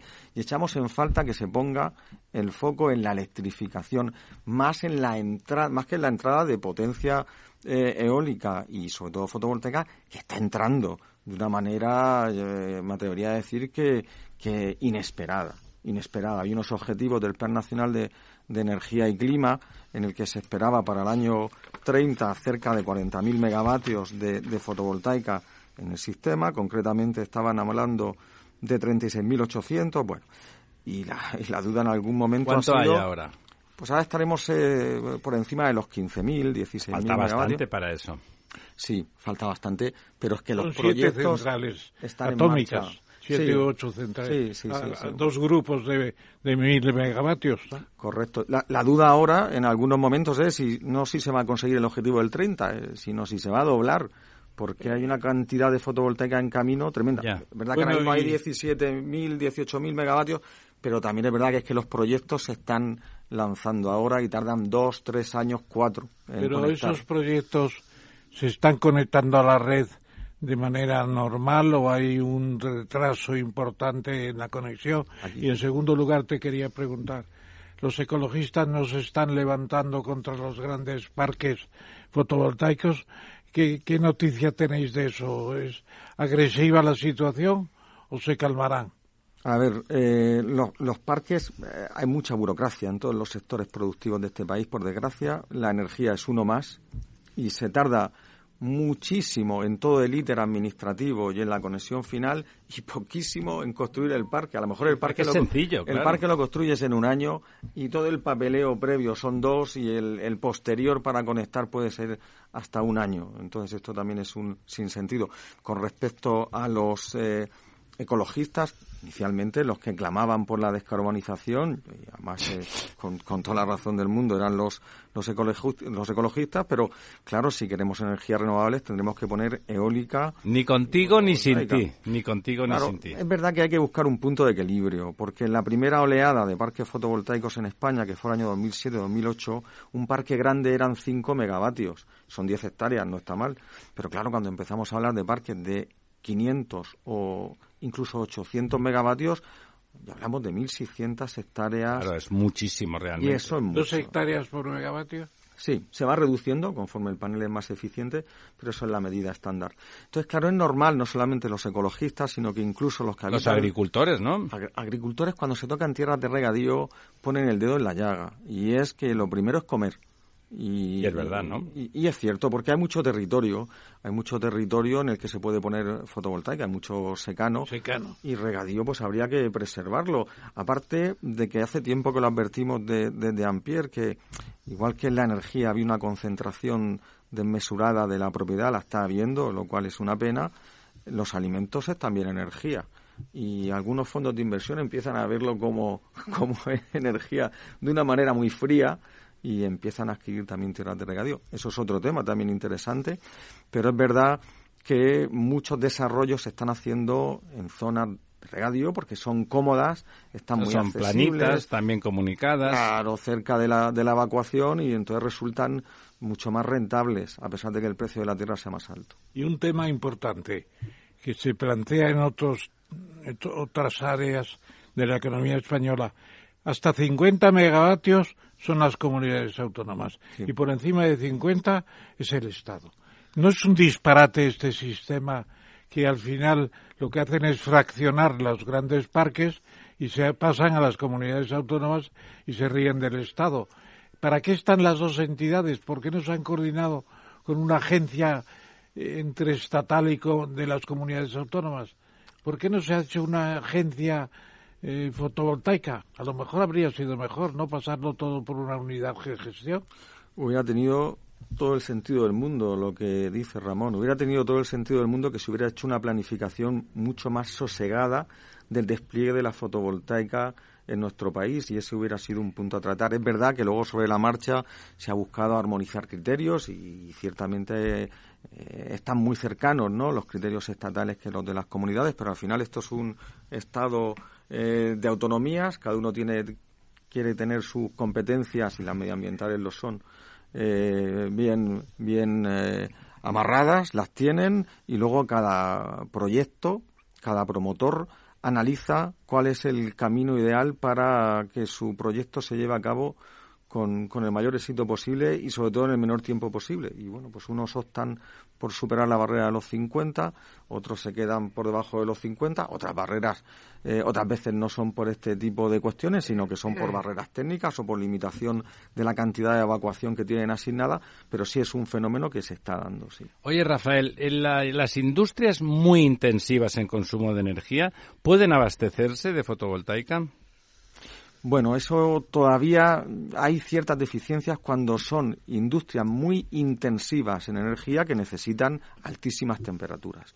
Es verdad que ahí se está avanzando. La cerámica, por ejemplo, ahí. Efectivamente. Ahí necesitan tirar de otros tipos de, de tecnologías de, de generación que es mucho más Siderurgia, cerámica, eso necesita más eh, otro combustibles fósiles, digamos, todavía, ¿no? Efectivamente, efectivamente. Porque hay que convertirlo en calor y es mucho más eficiente lo otro. Ajá. Efectivamente, a pesar de que se puede energizar prácticamente todo, sí que hay algunos procesos productivos industriales en los que la fotovoltaica quizás no sea la mejor respuesta. Pocos, pero algunos hay, efectivamente. Hay que seguir pensando en un mix racional donde cada energía aplicada a donde es óptima esa energía, ¿verdad? Correcto, hay que buscar un mix adecuado y en el sector energético, en el eléctrico se tiene, en el energético estatal también se tiene, pero hay que pensar en el mix del futuro donde las renovables tienen un peso fundamental y hay que pensar que las renovables efectivamente son intermitentes, dependen del sol, Necesitamos una base. dependen del viento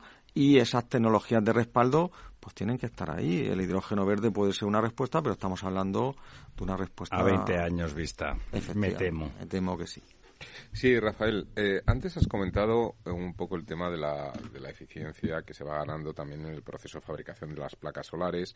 Eh, ante una pregunta del profesor de los dos, eh, las dos hectáreas por megavatio, pues eh, dices que se está mejorando.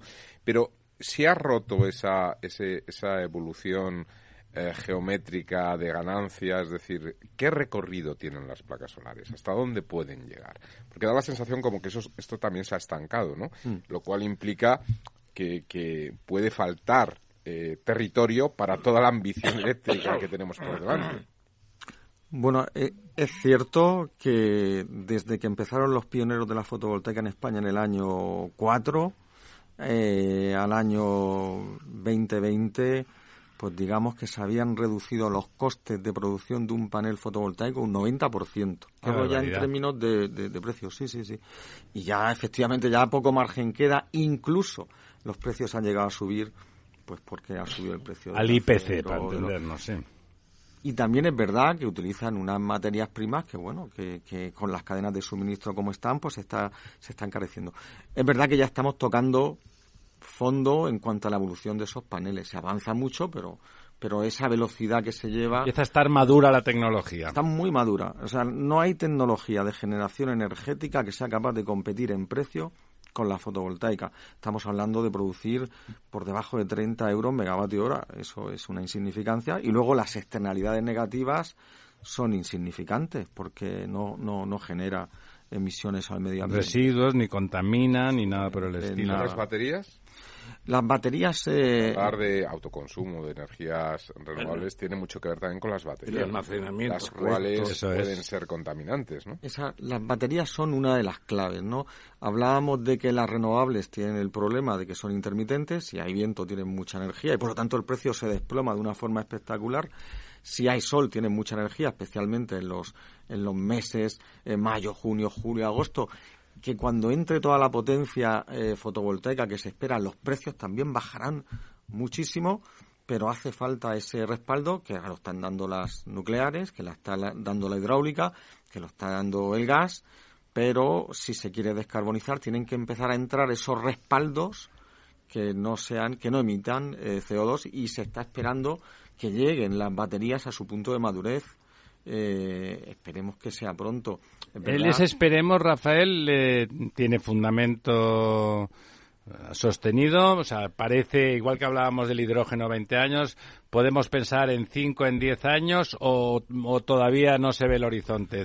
podemos pensar en eh, al final todo se mide en, en el precio que tiene el megavatio que entra en una batería y sale de una batería y, y ya estamos viendo precios aceptables. ¿Qué No- es un precio aceptable? Pues podríamos estar hablando de 150 euros megavatio hora, que, que, oye, no tiene por qué ser un, un mal precio, pero todavía sería deseable que 150. bajara. Claro, 150 multiplica euros por megavatio. 5 el coste. Claro, además el problema es el ciclo de vida de una batería. Claro. Porque Es corta. Es corta, es corta. Y otro tema que no has hablado todavía y que a mí me parece sumamente interesante, la combinación de la fotovoltaica con una agricultura en ese mismo suelo. Sí. Es decir, van a venir a contarnos que los conejos se, va a se van a comer todo, que es imposible, o podemos tener una agricultura Compatible con la fotovoltaica. subsólica debajo del sol y encima del suelo. Se ha avanzado muchísimo. Se le ha llamado agrovoltaica a esta, Agrovoltaica, a esta conta- a esta combinación extraordinaria y ya se están desarrollando estructuras de, de paneles que lo que hacen es estar más altos de lo normal para dar sombra a los cultivos de tal manera que pierden menos humedad, que se benefician de la energía. Pero cultivo- llega, les llega el sol. Sí, sí, sí, claro, Igual, claro. igual le- o le mejor. llega el sol. sí, ¿El panel es transparente, Rafael? Los hay, El, los hay el panel ¿no? suele ser transparente, transparente, efectivamente los hay también ahora que captan energía que se refleja De labeldo, ¿no? incluso por efectivamente por abajo, lo, lo cual les da un porcentaje de eficiencia aún mayor, pero claro, al hacer las estructuras más elevadas les da la luz, les da sombra para que tampoco se evapore tanto el, el, el- el agua que reciben y entonces hay una sinergia entre, entre muchos cultivos y, y esa fotovoltaica, aparte de que son terrenos que ya están humanizados y que por lo tanto no requieren tanta cautela medioambiental, porque hay mucho territorio mucho territorio o muchas zonas que están ya humanizadas, polígonos industriales que son excelentes para poner fotovoltaica y el sector agrario también es, en este sentido esa fusión, esa agrovoltaica tiene mucho futuro. Está- hay, hay, hay empresas señeras en España en este tema que estén rompiendo moldes y creando tecnologías de agrovoltaica. ¿O todavía, Todavía dependemos de Israel a lo mejor? Bueno, en, fotovoltaica no, no me consta que Israel sea referente, en agua efectivamente sí, pero en el sector del agua las empresas españolas poco tienen que, que envidiar. Hay un paralelismo entre esa revolución fotovoltaica que se hizo en España en el año 6-7, del cual surgieron grandísimas empresas que luego han llevado su ingeniería fotovoltaica por todo el mundo, al tema del tratamiento de agua en, en España, donde también fuimos pioneros y, y luego esa tecnología eh, recorrió el mundo con mucho éxito. No, realmente España está siendo eh, incipiente en esas combinaciones, pero no, no, no me consta que haya empresas que estén desarrollando todavía de forma masiva soluciones de, agro, de agrovoltaica, pero seguramente llegará. Pues, eh, Rafael, me parece que seguiremos hablando, ¿no? Me parece, te- me parece interesante subrayar comentario, la- la- el panel está maduro, el panel tiene poco margen de crecimiento, ha reducido en 90% su coste, en cambio su rendimiento, ¿en qué porcentaje lo ha debido de aumentar desde aquel, de aquel originario pionero 2006-2007? Bueno, más que el panel siempre ha sido muy eficiente. Lo que se consigue ahora es reducir su dimensión para que sea más eficiente por unidad de superficie. Eso es, que es decir, consigue la misma energía con menos superficie. o eso, sea, que efectivamente. para la misma superficie tenemos mucha más energía captada. Correcto, correcto. ¿Y eso de qué orden ha mejorado? Ha podido reducir entre un 30-35% hasta 40 dimensiones de los paneles y eso es extraordinario. ¿Y podemos plantearnos en un futuro producir paneles en España o tendremos que seguir comprando a China? Sí, no, eso ya, ya se ha planteado, ya se quiere. Aquí en España hubo fábricas de, de paneles. Lo que ocurre es que al final cuando se dio con la fórmula ideal de panel, pues en China, que es la gran eh, factoría, pues eh, se puso a producirlas de forma masiva. ¿Qué ocurre? Que con el COVID, con esta crisis en la cadena de suministro, nos hemos dado cuenta de que no es del todo malo empezar a fabricar paneles aquí y ya empieza a haber algunas iniciativas empresariales que lo que quieren es fabricar el panel en España y seguramente muy pronto veremos alguna factoría fabricando paneles. En Italia ya la hay, porque también tuvieron esta misma ¿Problema? inquietud. Y será, y será bueno porque hay mucho panel por, por instalar en este país y, y sin duda tendrá mercado. Ahora mismo hay incluso una falta de mano de obra, eh, lo- lo- se buscan a los ingenieros para los desarrollos de proyectos fotovoltaicos porque, porque escasean, entonces pues no estaría de más que hubiera lo antes posible una fábrica de paneles. Si vamos a instalar muchos miles de paneles, pues estaría bien que se produjeran en España. Y, y se puede decir que en eólica estamos más avanzados en el tema de fabricación de todo el aparellaje necesario para montar los parques. Yo veo, por ejemplo, que estamos avanzando mucho en el tema de, de offshore, ¿no? Eh, los, Sí, las sí, instalaciones mar. marítimas está siendo Sí. hay una protesta grande ahora de la pesca también dicen que les van a quitar la pesca no qué, qué pasa ahí tú La- la te- esta tecnología de eólica offshore está muy desarrollada en eh, bueno pues en Países el norte de- bálticos. efectivamente en el norte de Europa hay muchísima más estrechos escandinavos sí no no y, en- y- y, eh, cerca de, de Inglaterra Reino Unido eh, hay Mar de Irlanda, parques, eh, Plataformas continentales muy bajitas. digamos. Correcto, nosotros tenemos ese problema y es que nuestra plataforma continental cae de forma Abrupta. Bueno, en el Atlántico, en el Mediterráneo es más Pero bueno, pero menos viento. Tampoco no es como en el Báltico. Piensa que el canal de el, el- el túnel del canal de Cal, del paso de Calais está a 60 40 metros, metros, claro, o sea, 40 está metros. muy cerca. El mar Báltico, eh, que es un mar muy grande, tiene 30 metros de, de profundidad media. Es prácticamente todo plataforma continental. mar- Ahí es mucho el más mar fácil. de ¿no? Irlanda también tiene profundidades de 30 No se produce oleaje. Con esas profundidades no tienes un oleaje sustantivo. O sea, hay muchas cosas que son ventajosas. Así es. Pero ahí en Galicia lo que hay es un mar, hay un viento formidable, claro, en, en toda esa ese noroeste español, ¿no? Enseguida, enseguida te vas a 100 metros, que es lo que dices. ¿no? Ese es el Y tema. ahí, ahí el coste Bueno, de lo la que pasa torre. es que se, se pueden hacer también como las plataformas petrolíferas, ¿no? Eh, Hay proyectos Flotantes, estos sí. flotantes, ¿no? y vu- vuestra cooperativa o mejor dicho vuestra organización Ampier Ampier eh, está ensanchando o mantiene la estructura todavía de un cierto pasado Nosotros estamos ensanchando, pero sobre la base de pequeños parques fotovoltaicos de entre 2 y 5 megas, que es lo que se pueden permitir las pymes españolas.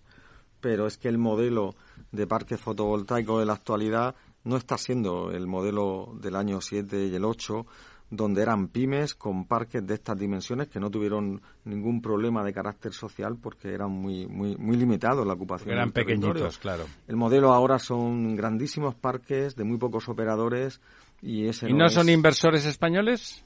hay de todo, pero hay mucho fondo de inversión. Hay muchísimo fondo de inversión. Ah, ah, Quizá aquí el modelo ideal hubiera sido que el beneficio de nuestro sol, de nuestro territorio, de nuestra red de transporte y distribución hubiera quedado, hubiera quedado eh, por lo menos en un porcentaje muy amplio en manos de empresas y pymes españolas. Es decir, que ese dinero que destinamos todos los españoles, y que es muchísimo, para pagar energía, hubiera terminado por recalar.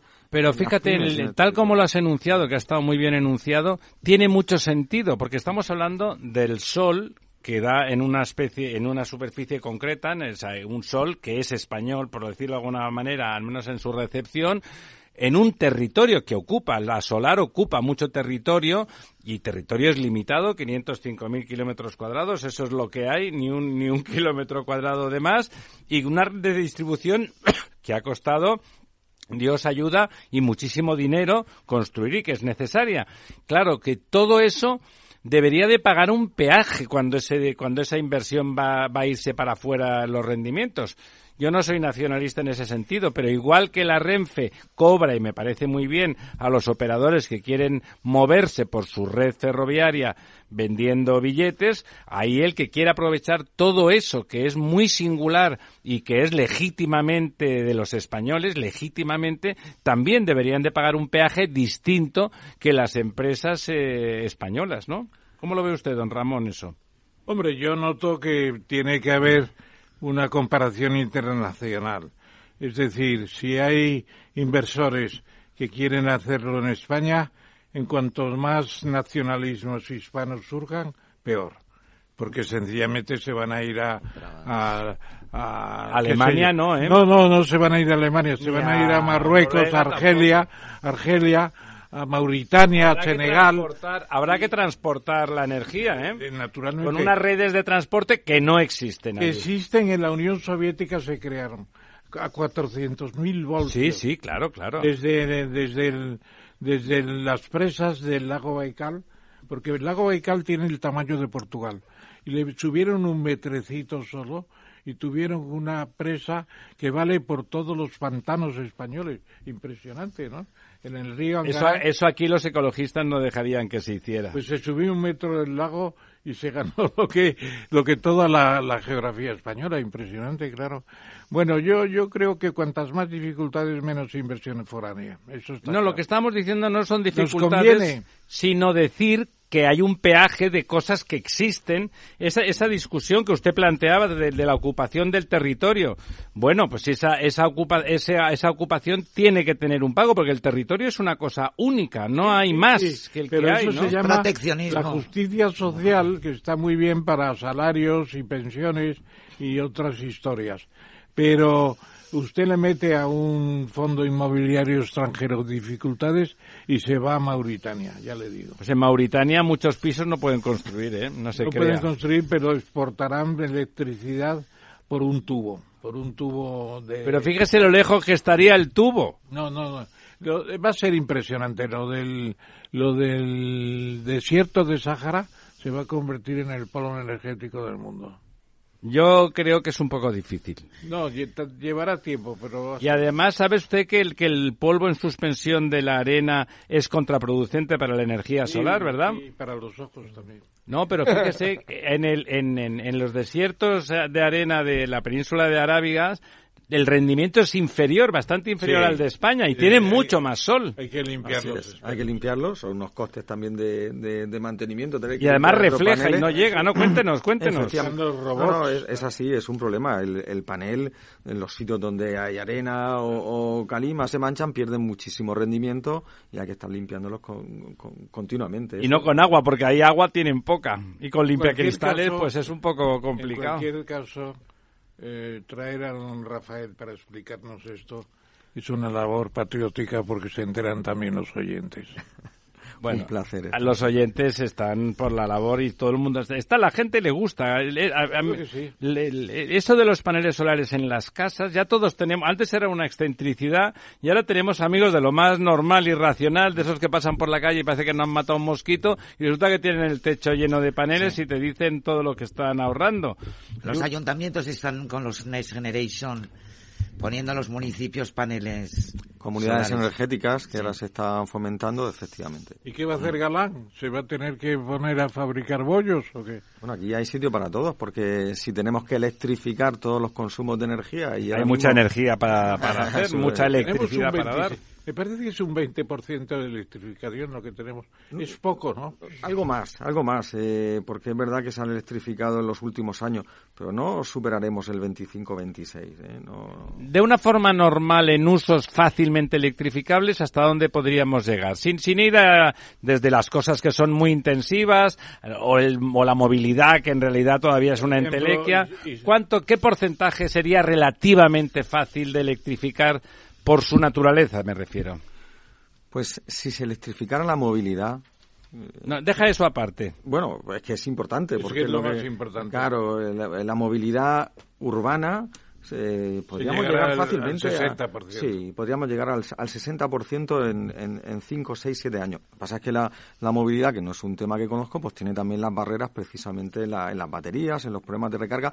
Pero en un ideal donde la movilidad se pudiera electrificar, como dice Ramón, superaríamos el, Bueno. el 50. Luego estaría la bomba de calor, climatizar Pero- pero, sobre Rafael, generación eléctrica. ¿Cuánto es el consumo que tenemos ahora mismo en España? Total eléctrico. 260.000 gigavatios. Pero eso implicaría que tendríamos que superar los 500.000 gigavatios de consumo si electrificáramos el 60%. Pero en energía instalada de las renovables, esos 250.000 adicionales, los mismos se nos tiene que ir casi al doble, a 500.000, ¿no? Eh, Estaríamos 500.000 hablando escenario año 30 con los objetivos del, del PINIEC. Sí, pero qui- 500.000 gigavatios. Es decir, si trasladáramos esto a megavatios y lo multiplicáramos por dos hectáreas el megavatio, Bueno, pero ahí están todas las renovables, no, hombre, solamente las va- solares, claro. Los datos, los datos son des- deslizantes, van cambiando, no se quedan fijos, cambian rápidamente.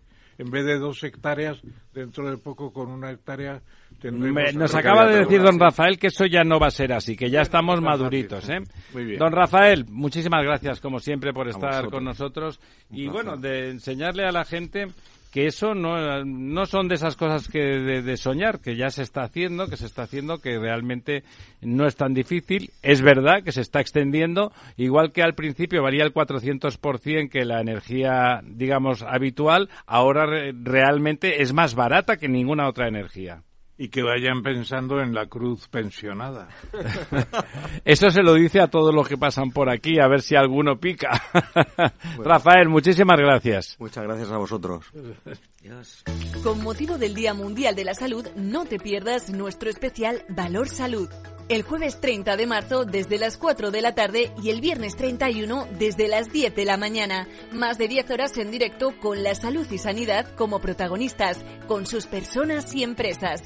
Con la colaboración especial de ASPE e IDIS y la participación, reflexión y opinión de los expertos en sanidad y salud de las principales empresas del sector en nuestro país.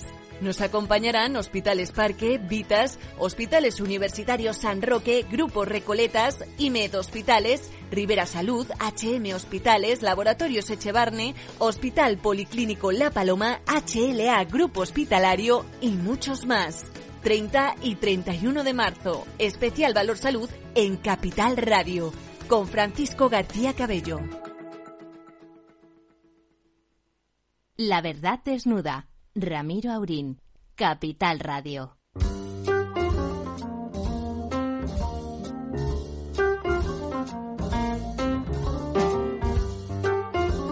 Aquí estamos de vuelta mientras don Ramón le pregunta a su teléfono cosas que ya se sabe eh, o que no se saben.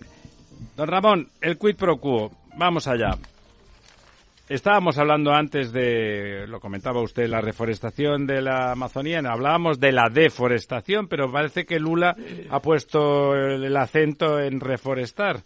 Claro. ¿No ¿Se puede reforestar una cosa como la selva amazónica? No, lo que pasa Es complicado eso, ¿no? Eh, de- Con Depende esa de lo diversidad tremenda, ¿no? La selva amazónica, claro, los países que constituyen la selva amazónica son siete u ocho, no me acuerdo, desde Guyana, Venezuela, eh, Colombia. Colombia. Ecuador, Perú, Bolivia, Argentina, en cierto modo, de Paraná, ¿no? Ya no sé el Amazonas. Yo creo que hay muchos espacios que quedan vacíos y que se pueden repoblar. Y entonces, eso es importantísimo que ahora venga una fase ya en que sea ventajoso repoblar para conseguir, eh, digamos, puntos en los temas de compensación de contaminación de GEI, de gases de efecto invernadero.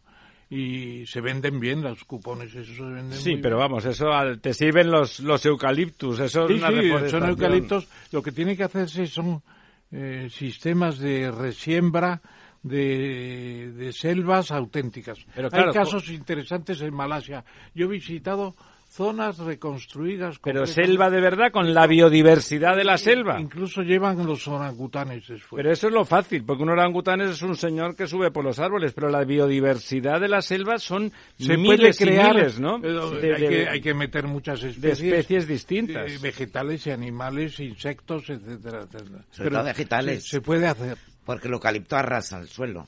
¿Cómo? El eucalipto que arrasa por donde pasa. Bueno, además en- no creo yo que en Brasil pongan eucaliptos, lo decía de broma, No, pero no creo. también eucalipto. Es que, pues, ¿En Brasil eucalipto. usted cree? Hombre, y en Ecuador, digo, perdón, en esto, ¿cómo se llama? Uruguay es un país exportador Bueno, pe- de manera... pues claro. quema la Y tierra. Argentina también. Pero, pero eh, Uruguay es un país templado, no, no tiene selva. Hombre, hay ca- eucaliptos, eucaliptos de zona... ¿Sabe cuántas especies de eucaliptos hay en Australia? Ni idea. 250. Y una para cada clima. Qué aburrimiento, ¿no? A mí la- el, el eucalipto lo encuentro aburridísimo. Depende. Bueno, la vivienda protegida de alquiler no acaba de, de- de- de despegar. Bueno, no es que no funcione, es que no hay o el precio no es adecuado, porque ¿cuánta hay? Pues yo no creo que haya demasiada. Es que el Se año pasado me poca. parece que se construyeron como 40.000 viviendas, cuando el año 2006 llegamos a 700.000. Pero 40.000 de protección oficial. De todas las Buah, pues eso no es nada. Es que es menos, menos del 50% en los que más. Y hay comunidades que ya no tienen protección A ver, nuestro arquitecto de cabecera, ¿qué sabe usted Bueno, de yo eso? creo, yo creo que ahora mismo en los entornos más cercanos están, hay proyectos encima de la mesa muy, muy interesantes eh, con mucha vivienda de protección. de ¿En qué ciudades? Porque desde luego en Barcelona, Pues, ¿no? eh, pues mire, eh, a tiro de caminito de 100 metros de donde usted vive. Hay un proyecto de 3.000 viviendas eh, al norte de Madrid. ¿Con protección oficial? Donde eh, aproximadamente un 40% son de protección oficial y de esto un 50%, es decir, solamente en ese desarrollo puede haber eh, casi 700, 800 de protección oficial de alquiler. El proyecto campamento que no está funcionando. Don todavía. Ramón, el micrófono, Y por el favor. proyecto norte de Madrid. Valdecarros también recoge esto que yo hablaba era Cerro del Baile, es decir, hay proyectos, otra cosa es que por desgracia el urbanismo es muy lento y, y, bueno, pues Y está en manos de los ayuntamientos y de las comunidades y de las autónomas. comunidades autónomas y la crisis del 2007 pues frenó todos los desarrollos, ¿no? Bueno, la crisis 2007 fue por motivos económicos y después una cierta oleada de populismo que empezó a decidir que no se podía, porque las, la, la promoción, la vivienda de protección casi siempre se hace con la colaboración público-privada. O sea, Obviamente. ¿eh? Y, aquí en Madrid cuando eso, cuando ventaja. eso estaba muy feo y tenía que ser todo público, resulta que no había dinero y que al final pues no se hacía. Y esas familias que necesitan vivienda protegida para poder pagar un, un alquiler razonable de su parte de, de ingresos, pues no lo tenían disponible. De tanto que las querían proteger, Ah, a lo mejor no los querían proteger a ellos, sino una ideología que no va a ningún sitio. ¿Quería usted decir algo, doña Almudena? No, en el tema que hablabas de la crisis, que fue la crisis del ladrillo, y mucha vivienda fue al Sareb. Sí, bueno, ¿Qué ha que pasado con les, toda esa- les quedan 27.000 Que viviendas. sigue en el Sareb, ahí inmovilizada y muerta Creo que les risa. quedan 27.000 millones, no sé, mucha, mucho, mucha tela todavía es que queda en el hubo- Sareb, es que ¿verdad? hubo muchas viviendas o muchas casas donde no tenían que estar. Es decir, el problema, ahora mismo hay un problema en general en toda España de falta de suelo. Falta suelo, hay que construir suelo. Y esto es lo que está ralentizando un poco muchos de estos Bueno, desarrollos. el suelo no se construye, hay que- calificar. hay que Los calificar. bancos no dan un solo euro para suelo, para nada. No, no financian suelo. Y claro, el, el suelo, pues, a veces es la mitad de la Claro. inversión. Claro, no lo financian porque no se fían que el ayuntamiento que venga diga que eso no tal y por lo tanto el inversor se quede a dos Pero, velas y no les pague. En el norte de España, con el tema de la pandemia... Oiga, hablaba usted antes de, de Ignacio Sánchez Galán. Eh, Iberdrola se estudia en Harvard y lo dice como una alabanza el país. Que, que- Eh, es que- que habrá hecho bien. Es importante, es importante el estudio de casa en Harvard, pues el estudio del caso en Harvard lo está explotando Galán en estos momentos y en- con fondos Rockefeller, etcétera, etcétera, y él va a promover temas de Iberdrola en renovables y está teniendo un éxito eh, extraordinario, ¿no? O sea que El negocio Iberdrola en Estados Unidos es muy importante. muy importante, sobre todo en renovables. Y si me especifica usted, quiere que especifique el desierto de Mojave, en California. Con solar. Tienen una gran cantidad Iberdrola. Y yo creo que eh, a Galán no le gustará la solución ferrovial, pero trabaja fuera más que aquí dentro muchísimo más. Y sobre todo en más. Estados Unidos. Yo creo que es Sí. su primer mercado en estos momentos, Estados Unidos. Totalmente. O sea que sí, que realmente es el Lo mercado está haciendo sin necesidad principal. de plantear eh, salirse de España, ¿no? Salirse de Bueno, él, él también, lo que pasa es que ha tenido menos visibilidad, pero también es crítico con, con toda esta presión del gobierno eh, actual y de las, eh, los impuestos inventados para financiar todas las paguitas que está dando para ganar las elecciones. Ya sabe usted. Paul Krugman. De, de vez en cuando me gusta traer los artículos de Krugman, que fundamentalmente. Bueno, es un, es un grande, ¿no? Un buen, un buen periodista. ¿Le parece que es un grande todavía, Krugman? Sí que lo es, ¿no? En Yo ámbito creo que sí, económico. porque mantiene la comunicación con los lectores. Otros, ¿A ¿Usted le parece bien Krugman, don, don Loreto? Ustedes tres son economistas. Paul Krugman, Bueno, yo creo que ha tenido... lo tiempos- conozco yo, o sea que debe de ser muy popular. Tiempos más gloriosos. Sí, ha sido más Yo glorioso, creo- pero no tan comunicadores como él. Es buen comunicador. Tiene una, abierta una ventana continua. eh, a veces se obsesiona con el partido, con el partido republicano. eh, ¿A favor o en contra? En contra, en contra. Sí, Él eres demócrata muy convencido. Es demócrata, pero muy obsesión a demócrata, favor. Pero viene a reconocer que el fondo, que en el fondo el propio sistema de la Reserva Federal no sabe qué va a pasar. Sí. O Lo sea, decía- lo decía. o sea, duda de que, de que pueda Nadie pasar. sabe qué va a pasar. Nadie sabe qué va a O sea, pasar. todavía hay un cierto riesgo. Es cuando sistémico. decía, cuando decía el maestro, ¿cómo se llama el maestro? El anterior eh, presidente de la Reserva Federal, ¿cómo se llamaba? El célebre que tenía 200 modelos econométricos y decía, bueno, mucho modelo económico y mucha gran vaina, pero al final tiene que salir todo de aquí. Como era Paulson, sí. acababa. No, Samuelson. era- no, el anterior era, ¿cómo se llamaba? ¿El anterior? ¿Qué? Le llamaban maestro, todos. ¿Pero cuál? ¿De la Reserva Federal? En la Reserva Federal, sí. Eh, Bernanke. No, el anterior a Bernanke. Ah, el señor este mayor... eh, Sí, Bueno, no están, no han estudiado ustedes los, no han hecho los deberes. Muy mal hecho. ¿Cómo se llamaba el, el célebre de toda sí, la el vida? que cuando empezó la crisis era el que estaba y vino Claro, después sí, Berni- sí. Bernanke. Creó la crisis él. Sí, creó la crisis. Por no, por no salvar a, a Legman. El anterior, búscalo en Bueno, Google. no se preocupen. A los, a los oyentes no les importa Bueno. mucho ese pequeño detalle. Bueno, dice- La noticia mala. La noticia mala es sencillamente que el IPCC, el Comité de Intergubern- Intergubernamental del Cambio Climático, ha publicado su sexto informe y vamos directos a la muerte del planeta. Pero eso es mentira. El No se planeta ha tenido descarboniza más rápidamente. el planeta ha tenido temperaturas muchísimo más altas y no le ha pasado Vox, nada. Eso dice Vox. Nosotros no. A ver, el cambio climático existe y es grave para nosotros, no para el planeta. Al planeta le importa un bledo. A nosotros sí que nos puede afectar gravemente, desde luego. Y A al ver. planeta. y al A ver, mira, Al en planeta el- no, don La Ramón. habitabilidad del planeta disminuye. Ramón, ha salido el Eurobarómetro. Solo a un 14% de los europeos y a un 7% de los españoles consideran que el cambio climático es un problema importante. Solamente. Qué barbaridad. Solo. Pero en el de, eh, es que de hoy es esta noticia. hemos de adaptarnos, pero desde el- eh, hay que adaptarse al cambio climático que desde luego existe. Hay que adaptarse. El planeta ha tenido temperaturas mucho muy superiores. Sí, cuando Y estaba lleno de ¿Qué quiere bichos. usted decir? En la Edad Media, ¿qué infraestructuras había?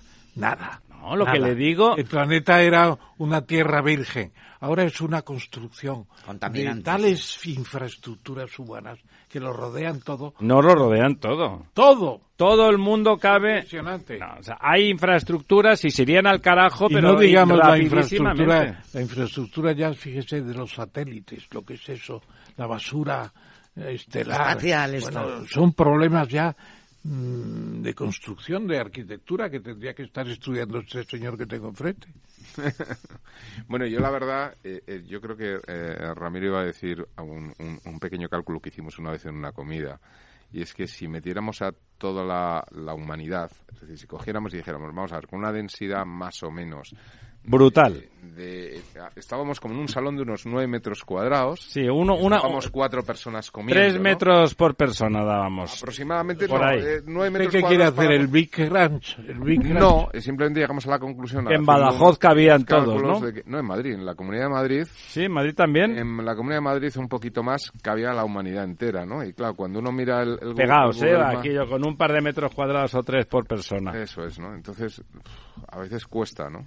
No, lo- en lo- los que sufriremos, ah, hoy salía o ayer salía un dato de que hablaban de que a lo mejor estábamos cerca del punto de no retorno Ese es en, el informe en la descongelación del, de Groenlandia, ¿no? Del Ah, permafrost.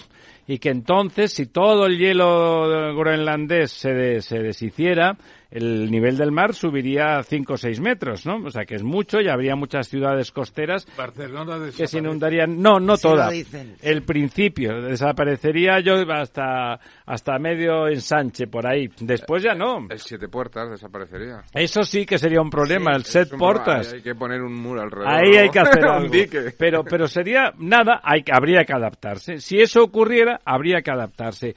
Ponemos el énfasis en la mitigación y habría que poner el énfasis énfasis, está bien pensar en la mitigación, en la adaptación. No Y somos seres enormemente adaptables. No, hay que mitigar, pero de una forma racional, no destruyéndonos. O sea, al final será peor el remedio que la enfermedad. Es que usted no ha calculado, como he hecho yo con Baldassano, lo que es la esfera circular, es decir, la esfera que rodea toda la Tierra. Y engorda cada año no sé cuántos metros. Tenemos calculado eso en un libro que se llama La, la Apocalipsis del Clima, que financió precisamente uno de nuestro buen amigo. Gorda por la subida del nivel del agua. No, no, engorda por la... Po- se va acumulando La polución. invernadero. Ah, Pero- dice incluido la. Claro, Pero el ozono disminuyó. Eh, No, eh, pero es otra cosa. la capa de ozono Es disminuyó. otra cosa el ozono. De todas formas, yo insisto, insisto, las especies que sobreviven son las que se adaptan. El planeta ha hecho muchas cosas. Bueno, el hombre se adapta también. Ah, claro. está claro. Pero nosotros también nos vamos a adaptar porque en 15 segundos da la medianoche y aquí paz y después gloria. Y nuestro amigo Jorge va a tener que cortarnos el grifo. Amigas, amigos, La muchas gracias. pensionada. Muy buenas noches por estar con nosotros en La Verdad Desnuda. Hasta